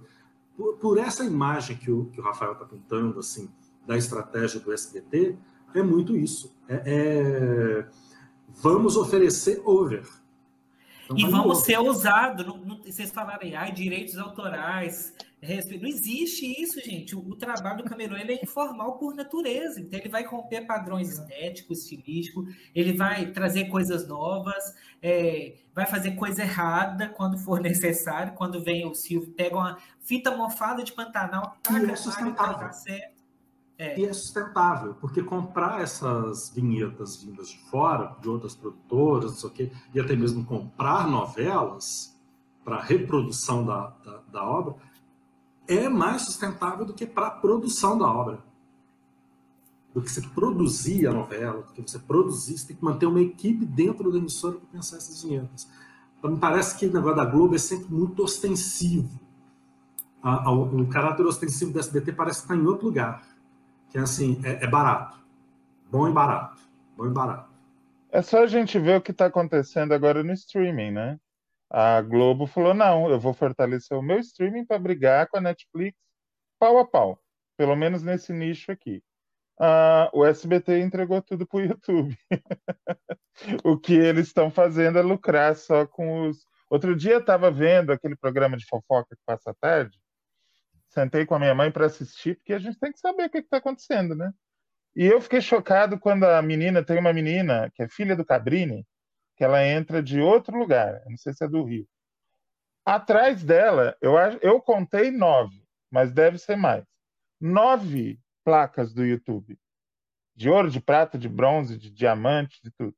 Eles são um player importantíssimo, devem estar ganhando uma grana boa com o YouTube. O SBT, Dona Globo, escuta que eu vou te falar. O Dona SBT, Rede Globo. Dona Rede Globo, escuta que eu vou falar para vocês. O SBT, ele olha para o YouTube com um olhar muito diferente da Globo, porque a Globo ela vem para derrubar os canais e etc. A gente já sabe de toda essa história. O SBT não derruba canal. O SBT monetiza os vídeos. Fica lá, ué. Qual que é o problema? A única coisa que o SBT faz, ele não dá strike, ele tira. Vamos supor, o Silvio Santos reprisou os programas antigos. Aí no meu canal tinha um da Flor, com o Silvio Santos no Qual é a Música. O SBT acho que passou no YouTube ou no Silvio Santos, não me lembro. Eles tiraram meu vídeo do ar, mas não deletaram meu canal, não deram strike e manteram deles. E os meus vídeos, que são do SBT, que eu resgatei muita coisa do SBT, eles monetizam para eles. Eu não posso monetizar meu canal. Isso aqui não pode ser monetizado. Mas eles monetizam. É isso, gente. Monetizem o vídeo para vocês. Globo ganhe mais dinheiro. Vocês não adoram dinheiro? Monetiza todo mundo, só não derruba. Pronto, acabou. Quer coisa mais camelô que isso? O SBT não é assim. Entendeu? Tipo, é, é isso que eu acho interessante. Tem tudo pro SBT ficar puto, mas não. Meu, eu, eu, que nem o Hack falou, tem 30 placas do YouTube, e entre eles faturam com o canal deles e faturam com o meu. Com o do Danilo, com o do, do Neto, com tantos outros. Não, e agora no YouTube, vocês já devem ter visto o canal que eles criaram só para as pegadinhas. Do, do, do antigo Topa Tudo por Dinheiro e as Tem, tem pegadinhas. até chamada, censura. né? Tem até chamada. Tem até chamada. Eles fizeram uma coisa. Isso eu acho interessante, assim, porque uma coisa é você transpor conteúdo. Né? Foi exibido num programa na televisão, você vai lá e transpõe aquele conteúdo para o streaming. Né? É, aí eu não sei, porque eu não- também posso estar falando besteira, mas eu não vi no SBT. Mas, por exemplo, teve uma visita de uma das produtoras à casa do Ivolanda, conversaram pela janela, pegaram manga na- na- na- com vassoura na, mangueira, na, árvore. Então, assim, tudo. Que aí eu não sei se foi produzido especificamente para lá, né, pro, o streaming, mas assim, é, você tem um uso muito inteligente dessa ferramenta. Porque mostra bastidor, tem making off, tem, enfim, né, essas curiosidades todas. Eu acho. Você quer falar, Fábio? Estou te cortando? Não, eu só vou falar uma coisa rapidinho. É, a gente está fazendo esse painel em homenagem ao SBT porque eles não deletam a gente. Globo, se você não parar de fazer isso, a gente faz nos seus 60 anos, tá? que nada, eles vão pôr uma Juliette para fazer um, uma série documental repetitiva e exaustiva de 10 episódios no Globoplay. Aí a gente que lute, né? Tipo isso. E ganhando uma baba. É. Uma bábula. E achando que tá abafando, né? a gente gosta de falar muito, né, como que a Globo se flexibilizou, como que não é a, me a mesma do Boni, mas ai, tem quando esse caso, por exemplo, de vocês aí, né, dos canais que foram tirados do ar e tal coisa. Quando eu vi aquilo, eu falei, ah, a Globo não mudou tanto quanto a gente achava, não. Eu acho que continua a mesma política é, excludente e tudo mais. Mas o que, eu, o que eu queria falar, assim, que o Reinaldo falou do YouTube, eu acho muito inteligente mesmo, igual o Hack falou, essa estratégia de é, olha aí a, a, outra via, né? Não vou fazer meu público pagar uma plataforma. O público do SBT não vai. É melhor ele comprar telecena que dê acesso a ele para esse streaming, mas pagar não. Eu acho que é muito do, do DNA do canal mesmo, mas eu acho que é um, ele deveria estar utilizando mais essas ações, por exemplo, do programa Silvio Santos. Eu estou chutando aqui mesmo, viu? Eu acho que foram muito assim, pelo vácuo da pandemia é, que foi causado, não estava tendo produção, e fizeram aquele jogo dos pontinhos em casa, é, as pegadinhas exclusivas de pandemia e tal. É, mas eu, eu acho que o, o, canal enfraqueceu muito com essas estratégias transmídia, esses multicanais, eu, sim, porque é o seguinte, você se vende como multicanal, né? Tem um slogan no final dos programas, acho que em todo lugar, alguma coisinha assim. Não tem aplicativo para Smart TV, né? É, não tem uma coisa assim, é, ou tem? Pelo que eu saiba, não tem. Não, o SBT muito... Vídeos ele só funciona em tablet e celular. E tem o site também, né? Mas assim, como que você quer se integrar essa nova lógica? Não estou nem pedindo para o SBT passar a produzir coisas para rivalizar com o Globoplay, porque isso é fora da realidade mesmo, né? Não, não é isso. Mas assim, você se vende como multicanal em pleno 2021 e não tem como se acessar pela televisão diretamente. Então, é, é acho que está perdendo demais nisso, assim.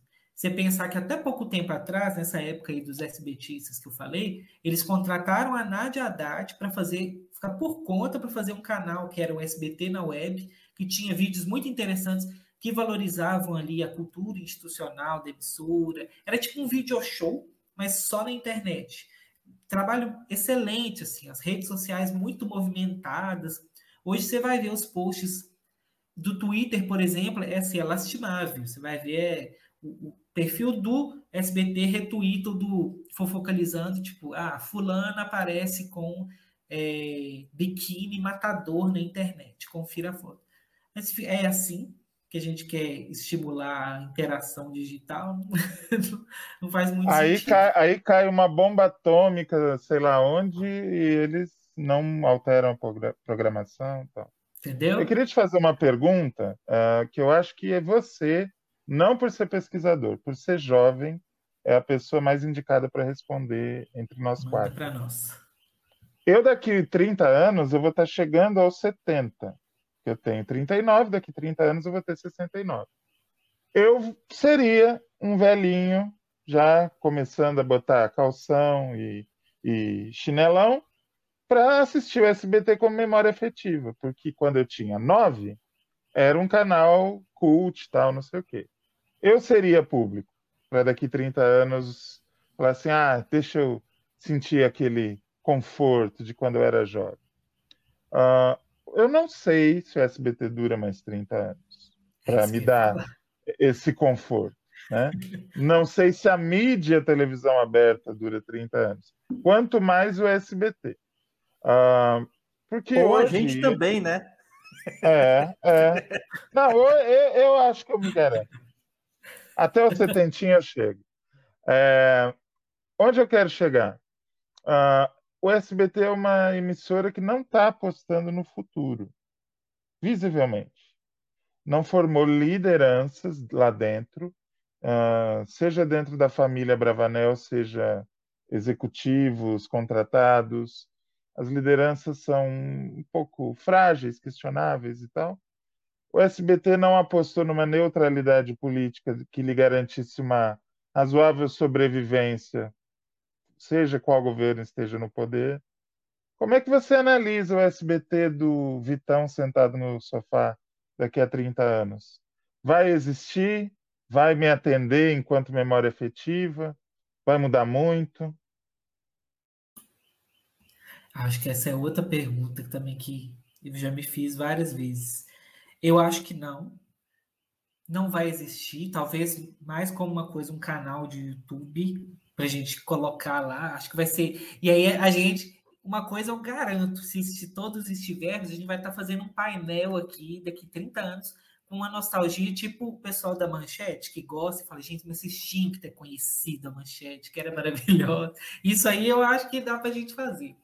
Mas, assim, a impressão que eu tenho é que vai, sem o Silvio Santos, eu fico pensando, ok, né, ele se aposentando, ou quando tiver a passagem dele, enfim, o que que vai sustentar essa relação que já anda estremecida? Porque ele está vivo, foi lá gravar outro dia, e já está muito estremecido. Um mito muito bem construído ao longo do tempo é, já está fortemente estremecido por conta de tantas polêmicas. Então, e aí, sem ele ainda, a menos que tenha todo um trabalho muito bem feito, é, de mitificar após a morte. Pode ser isso que a gente veja. Aí tem um negócio muito interessante. Não sei se vocês fizeram isso, mas com essas reprises dos programas antigos, eu voltei a amar o Silvio Santos. Eu voltei, eu virei o Rafael de 2011 que ficava assim, meu Deus, esse cara é perfeito. E aí um amigo meu, né, que era meu companheiro. Eu também, Rafael, eu também. Voltei. eu, vi, eu delirei. Pois é, e aí essa semana ele volta com, com um programa novo. A gente vai assistir? Talvez só para conferir que, que, que, porcaria que ele falou, que bobagem, alguma coisa nesse sentido. Né? Ou para ver como que ele está, né? É, é, após uma pandemia, assim, uma vivência de pandemia, por curiosidade, não por vinculação afetiva. E aí o, o meu amigo Léo Leoni, ele falou isso, falou assim, olha, eu, eu tô achando que essas reprises são uma estratégia para dar uma limpada na imagem dele e para reconstruir essa coisa do Silvio de antigamente. Aí, é, é, assim, a gente fica, será que o SBT seria inteligente nesse sentido, a ponto disso? Porque é uma excelente sacada, né? Eu não sei, assim. E eu acho que vai ruir, infelizmente, não porque acho que por vários motivos. Eu acho que o modelo de comunicação que eles propõem, sem essa integração mais forte com a internet, tende ao fracasso. Não pelo tipo de conteúdo, porque eu estava conversando com o Reinaldo, eu estava vendo uns canais uns dias atrás, é, um cara para na rua e dá um dinheiro para um morador de é, pessoa em situação de rua, ou uma pessoa que está vendendo alguma coisa no sinal. Aquele assistencialismo do Gugu foi para a internet.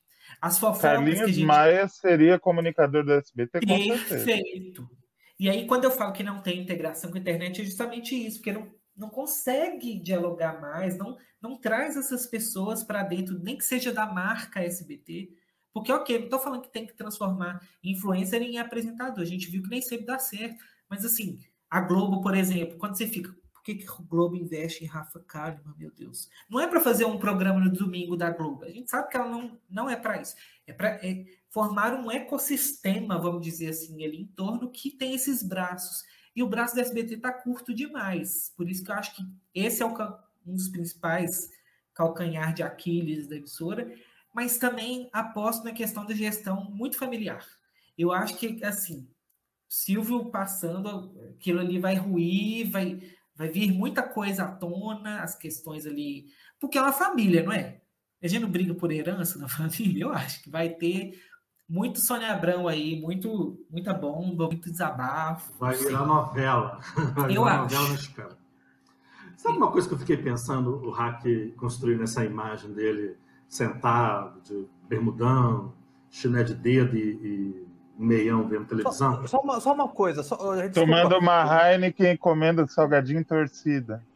Ô, Hack, para você fazer isso, meu amigo, Você não precisa esperar fazer 70, já faz agora. Eu já faço isso, cara. Já uso Mas minhas com roupas de, de velho. Mas com 70 você ganha tipo um laissez-faire, né? Vou sentar aqui Ah, e você é o velho que fala, fala em propriedades e as pessoas falam, ah, não liga, ele tá velho. É E querer, exatamente sair isso que eu ia correndo falar. pra, e, que- e querer sair correndo por a lotérica. Pode falar, Renan. É exatamente isso que eu ia falar, que o Comprar acabou de telecena. dizer. Comprar a telecena. o, o, o- Juro o por Deus, eu Santos- tenho esse sonho de ser velho. Velho, quando eu falo, pelo amor de Deus, gente, não é gerontofobia. O velho mitológico. O velho que fica falando mal do governo na banca de jornal. Sabe? Eu- meu sonho é ser esse velho. O- eu não sei se eu quero ser velho, não. Acho. Não sei se eu quero, não. Mas, enfim, uma coisa que eu fiquei pensando muito nessa imagem do, do, do hack, pensei que agora. O hack vai lembrar, o Fábio também, mas o, Rafael não. Que era aquele pessoal. O, a- o, o Silvio Santos, ultimamente, ele está me parecendo muito o vovô Pepe, o vovô Pepe, na verdade, de Mandala que era aquele personagem do Paulo Gracindo, que era o avô da Jocasta, ele era um velho é, anarquista. Ele tinha sido anarquista quando jovem. Foi anarquista a vida inteira e agora ele é um velho esclerosado. A ponto de, no primeiro capítulo da novela, tá lá uma grande festa, o velho faz xixi. Abre as e faz xixi no meio dos convidados, num, corpo de baile. Assim. É, o Silvio está me parecendo muito vovô Pepe que é aquele cara que já não. O mundo que ele conheceu, acho que Rafael já, já teve essa conversa. O mundo que ele conheceu até um tempo atrás não é mais o mundo que está aí. Então tem uma lógica assim de, é, ah, agora eu já cheguei numa certa idade, posso falar sem travas na, na, na língua. Ou continuo falando as coisas que eu sempre falei, e as pessoas davam risada, só que agora as pessoas não riem as pessoas acham feio, né? E aí vem toda aquela discussão de politicamente correto, não sei o que, a coisa toda. Então me parece que o, que o Silvio está ficando o vovô Pepe de Mandala, né? o, o Gagá, o cara que já está, tá, ele está dissituado, ele está Mas deslocado. posso. Eu, eu não gosto muito dessa, dessa imagem, porque, por exemplo, domingo passado eu assisti o Roda Roda, que foi o primeiro que ele voltou, agora gravou. Aí todo mundo fala: Nossa, você viu? Ele tá com uma, uma mobilidade mais reduzida. Você viu que ele esqueceu lá como que é a prova do programa? Nossa, negócio que ele faz anos da vida dele. Mas para falar da reeleição de Bolsonaro, fazer uma piadinha, ele lembrou na hora. Então eu não acho que, que assim, essa figura do Gagá, ela é muito boa, ela faz sentido, é isso, mas eu acho que ela é deliberada, ela é muito consciente. Porque você é, chama atenção, que é uma coisa que ele adora. Tem uma palavrinha que ele usa muito, que eu acho sensacional, que é cartaz, que ele fala, né? Fulano não tem cartaz. Fulano, e ah, ela tem cartaz na Globo, que é uma ideia antiga. A minha impressão, uma teoria que eu costumo usar, eu acho assim, o Silvio, ele cresceu entendendo mídia, fama e repercussão, tudo como a mesma coisa, e para ele, falem mal, falem bem, falem de mim.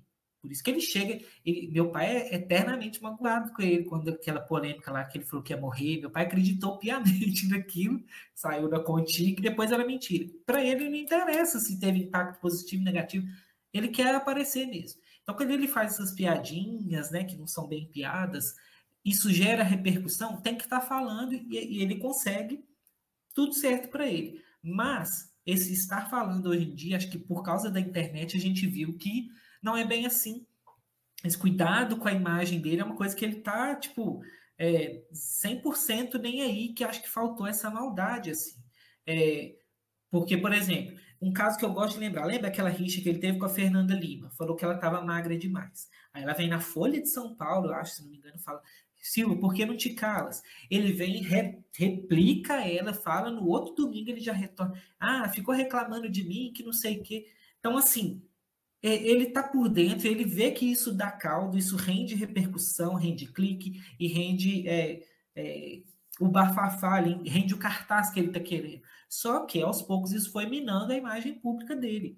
E eu nem acho, gente, que seja discussão da nossa bolha, né? Toda militante, que não sei o quê, consciente. Não, eu acho que o público em geral também já sacou, porque o país mudou. Ok? Temos, por outro lado, uma grande parcela de público conservador que sempre vai se identificar com ele, que vai falar que tudo é mimimi, que isso não foi racismo, que não existe racismo, quando ele fala mal do cabelo da atriz de Chiquititas lá. Esse, ele se alinha muito bem a esse público. Tá tudo certo para esse público. Mas, para o outro, que eu acho que é uma parcela grande, não é só de militantes universitários conscientes, por... não é. Eu acho que por isso que é o grande problema. Na ânsia de fazer dar certo esse cartaz, essa repercussão a qualquer custo, ele foi comprometendo essa imagem pública dele. Destruiu o mito? Não, porque mito não se destrói tão facilmente assim, e não acho que seja o caso dele. Até porque o Brasil também não é esse país tão progressista que, que faria, que cancelaria o Silvio Santos para sempre. Não chegamos nesse ponto. Mas deu uma tremidinha sim. Se fosse uma estátua, eu, eu diria que essa estátua está bem lascadinha, sabe? Ela está forte ainda, mas. Então, esse velho Gagá, ele, eu acho que ele trouxe mais. Ele foi acertado, mas hoje ele está trazendo mais prejuízo. Principalmente se a gente olha quando. Porque quando eu comecei a estudar ele. Quer falar? Não, porque o que eu estou entendendo do que você está falando é o seguinte: é, tem uma fala do Polônio em Hamlet, quando ele está olhando para a loucura do Hamlet, e ele fala assim: é loucura, mas revela método. Que é quando você fala assim: ok, ele esquece a fala, ele esquece a prova, mas na hora de defender o governo, ele lembra muito bem. Na hora de fazer tal coisa, ele lembra. Então, assim, é loucura, é senilidade, mas tem método. Era exatamente isso que eu ia opinar. Eu acho que nenhum dos dois está errado. Sim, ele está senil, sim, ele tem uh, as falhas da idade, né? Mas sim, ele tem intenção, ele tem método e ele tem uh, um discurso a fazer. É, o hack arrematou. É. Vocês querem a prova de que ele é antenado? Uh, o Monark outro dia contou num podcast de alguém que eu não vou lembrar, mas tipo, não faz um mês. Uh, uh, ele foi entrevistado e falaram do sucesso do Flow, que é o maior podcast do Brasil. Ele já falou: ah, não somos o maior mais, mas continuamos relevantes tal. Nunca tentaram levar vocês para televisão? Já o SBT tentou. Oh. Ninguém é contratado ou demitido do SBT sem a anuência do senhor Silvio Santos. O máximo que pode ter acontecido é alguém falar para ele assim: dá uma olhada nesses meninos mas se ele autorizou a negociação é porque ele sabe quem é Monarque, quem é Igor, o que significa, o que representa, com quem estão alinhados. Então, assim, atualizado ele está. Gaga está? Também está. É, as duas coisas não são uh, tão excludentes. Eu não sabia disso. E agora, pensando aqui, seria um programa perfeito para o SBT. O SBT de hoje, né? um, um perfeito, um perfeito. Casa completamente com, a figura que o SBT tem hoje. Mas olha, é, a gente já está aqui com quase é, uma hora e quarenta de live. Aí eu vou falar uma coisa para vocês. A gente vai falar sobre o Silvio Santos. A gente fez um programa que vai ao ar na semana que vem. Vou soltar os, os dois, os nossos dois convidados aqui, que é nada mais, nada menos que Maurício Sticer falando sobre o Silvio Santos. E na semana dos 40 anos do SBT, Cristina Pardiglione falando sobre o, passado, presente e futuro do sistema brasileiro de televisão. A gente já está, assim, é, Rafael, se a gente estivesse aqui em casa, em qualquer, qualquer lugar, conversando, a gente estaria quatro horas aqui falando tipo um flow, né? sobre isso, que é o que a gente gosta, que é o que a gente que a gente acha é um assunto que rende Exatamente. muito. E antes de finalizar aqui, eu queria colocar uma vinheta que o Hack lembrou e que, na minha opinião, é um divisor de águas, que é a saída do SBT de uma época de ouro para que nós estamos agora numa vinheta muito bem feita, mas que ainda tem a cara do SBT. Eu acho que essa vinheta é um divisor de águas, de que saía de uma época áurea dos anos 90 porque pro, agora, né? O, o, caminho do futuro que estamos agora, que é essa daqui antes da gente é, finalizar. Vou colocar aqui que o Hack lembrou muito bem, que realmente eu acho que é uma vinheta muito bem feita. Já vou colocar aqui para a gente assistir essa vinheta aqui.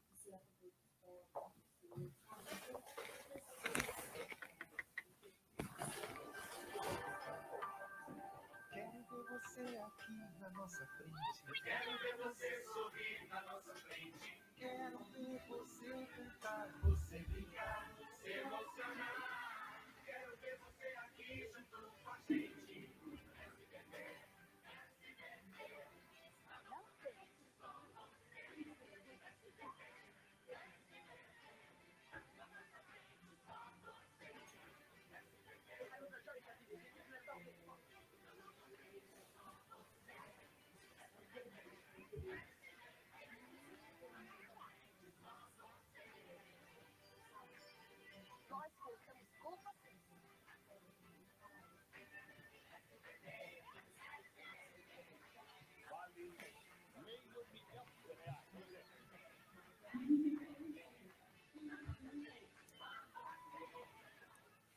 Olha o final, que lindo. Olha isso. Ah, é muito TVS, cara. Não tem como. Me deu uma nostalgia da programação. Você viu a programação? Era boa. Era Humor, boa. dramaturgia, infantil, esporte, Cruz. jornalismo. Cruz, Pois é, revolucionário ultra jovem. Isso. Era muito É uma- boa. Pena, é uma transição, né? É- é- Isso é, um, é, é a transição para o que estamos agora, né? E, ô, Rafael, você quer falar alguma coisa sobre essa vinheta? Essa eu não analisei. Essa não entrou no meu corpus, não. Mas eu acho que ela, assim, ela é, é bem paradigmática daquela época que a gente também a gente estava na, na glória ali, né? Casa dos Artistas. É de 2001, se eu não me engano, não é? Não, é de 2000, é de 2000. 2000? Então, mas é, tava naquele crescente que acho que 2001 foi o ápice, né? De, de Foi. Como é que chama aquele? O desfile do Silvio foi 2001? Uhum. Sim, Foi, foi, na em 2001. tradição. Ah, Na verdade, assim, 2001 foi o último grande ano do SBT, né? Isso. Então tinha ali um terreno que possibilitava essa, essa, essa festa que a gente encontrava. O show do milhão também, que foi um marco muito importante, né? É, que depois, 2001 para frente, o negócio começa a degringolar e que eu acho que eu não analisei justamente porque ela distou um pouquinho é, desse padrão, que foi um dos únicos momentos que tinha essa certa provocação, é, é assim, muito sutil, mas na nossa frente só você, ele estava festejando a audiência e um, um combate ali em relação à Globo, né, querido ou não, É, mas fora isso, depois, antes e depois disso, eu, eu via muito essa coisa, mas mesmo assim, vamos reparar nela, É, na nossa frente só você, você faz uma referência ao seu concorrente, você mostra que você está ali com um nível para para concorrer com ele, porque igual o Hack fala, imagens em película, a própria imagem do, do maestro ali, né? Eu, eu sempre li como se fosse os próprios Silvio ali, sabe? Isso é elucubração minha. Mas persiste aquela Mas faz coisa todo do... sentido. Faz todo sentido. Então, é, mas ainda assim, quando você está falando ali do concorrente, você vê a Carol de Chiquititas fala, ó, nós dependemos de você, nós contamos com você. Aí tem a figura do Pernalonga dando um beijo na boca lá do ator, aquela coisa do afeto. Então, eu achei que foi, essa destoou um pouquinho, por isso que ela não entrou, mas ela conserva também alguns elementos principais ali do, do canal. Ela é lindíssima mesmo, é edição de colecionador. Ela é muito, ela é, ela é muito bacana e bem que o Hack falou Special Edition. Que é uma. E o final do maestro indo embora, aquele símbolo. no chão. Apoteótico. Cara, é, é fora do comum, né? Tem uma outra também que, que tocava Carmina Burana, não sei se vocês lembram, que era um helicóptero Sim. que sobrevoava e, e projetava a logo. É sensacional. Antes de, antes de passar para as considerações, que não são mais finais, Reinaldo, que não são mais finais. Eu vou colocar essa vinheta aqui, que isso daqui é, é padrão assim, fora do comum, para a gente finalizar em grande estilo. Bem que o, o, o Rafael lembrou, que é a vinheta dos 19 anos, dos 18 anos, desculpa, dos 18 anos do SBT, que foi em 99, foi a última vez que tinha o Serginho Groisman, o Jô Soares, já estavam indo é, para Globo, né, naquela ocasião, mas é apoteótica e destoa muito do que era um padrão do SBT de vinheta, né? Vou colocar aqui porque vale a pena. Quem não viu, como é que o Silvio Santos fala? Quem não viu, Quem não- vai ver. Quem já viu, vai ver de novo. De novo. Vamos lá. Maravilhosa vinheta.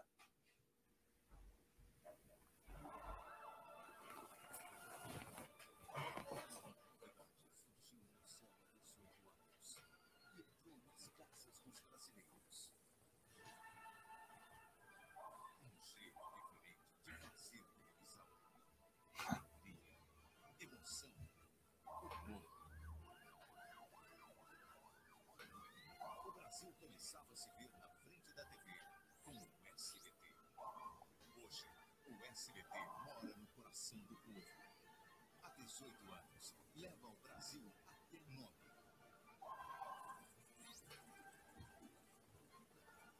Muito obrigado a você por esses 18 anos de uma grande amizade.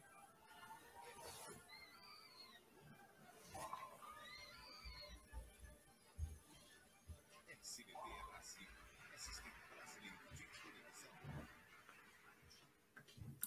Bom, é isso, não tem muito o que falar. Eu né? lembrava Só da sentir. vinheta, mas não lembrava que tocava a Carmina Burana. É, é, é, não tem o que falar.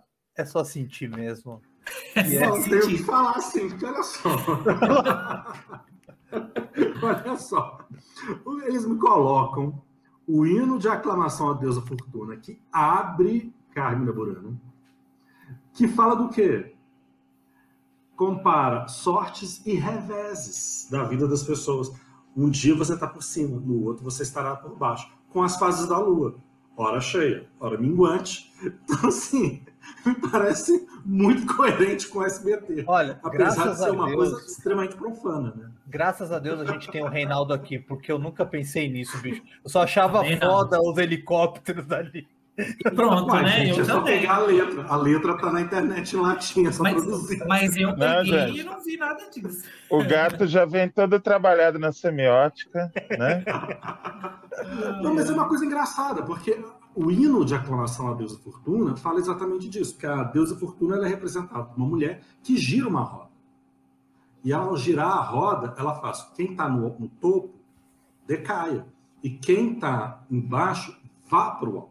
Entendeu? Então, assim, que alternância é essa de sorte e revés que está ali no SBT nos 18 anos, que justifique colocar o hino da deusa Fortuna, né? Que é a sorte. Posso, É posso só muito falar assim?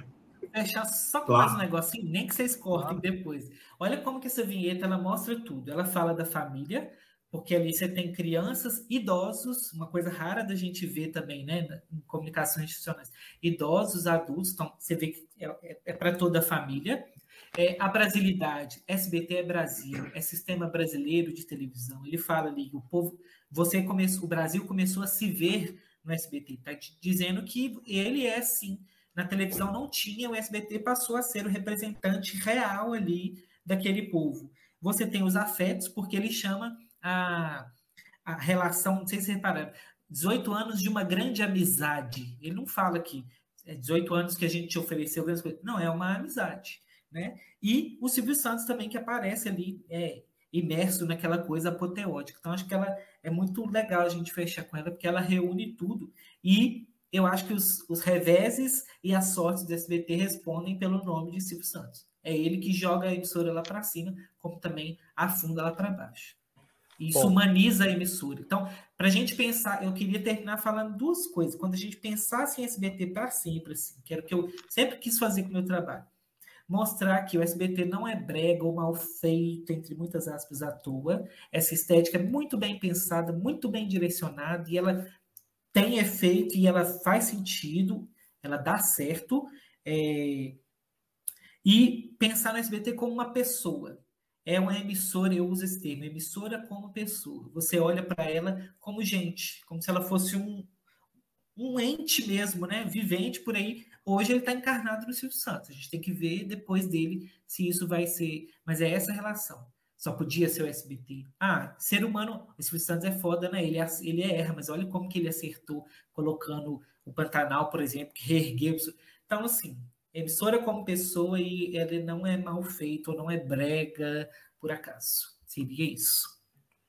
Bom, ele encerrou igual essa vinheta apoteótica do SBT de 19 anos. Bom, é, Reinaldo, é, Reinaldo, vamos, vamos, começar pelo hack, porque depois eu vou falar com, com o Reinaldo, já vou colocar aqui. Vamos, eu, se eu me perdi aqui, me desculpe, mas já está aqui. José Vitor Hack, muito obrigado. E olha, a gente tem um encontro. Gente, já foi gravado, mas a gente finge que ainda vai acontecer. Que é com o Maurício Sticer e a Cristina Padiglione falando mais sobre o SBT.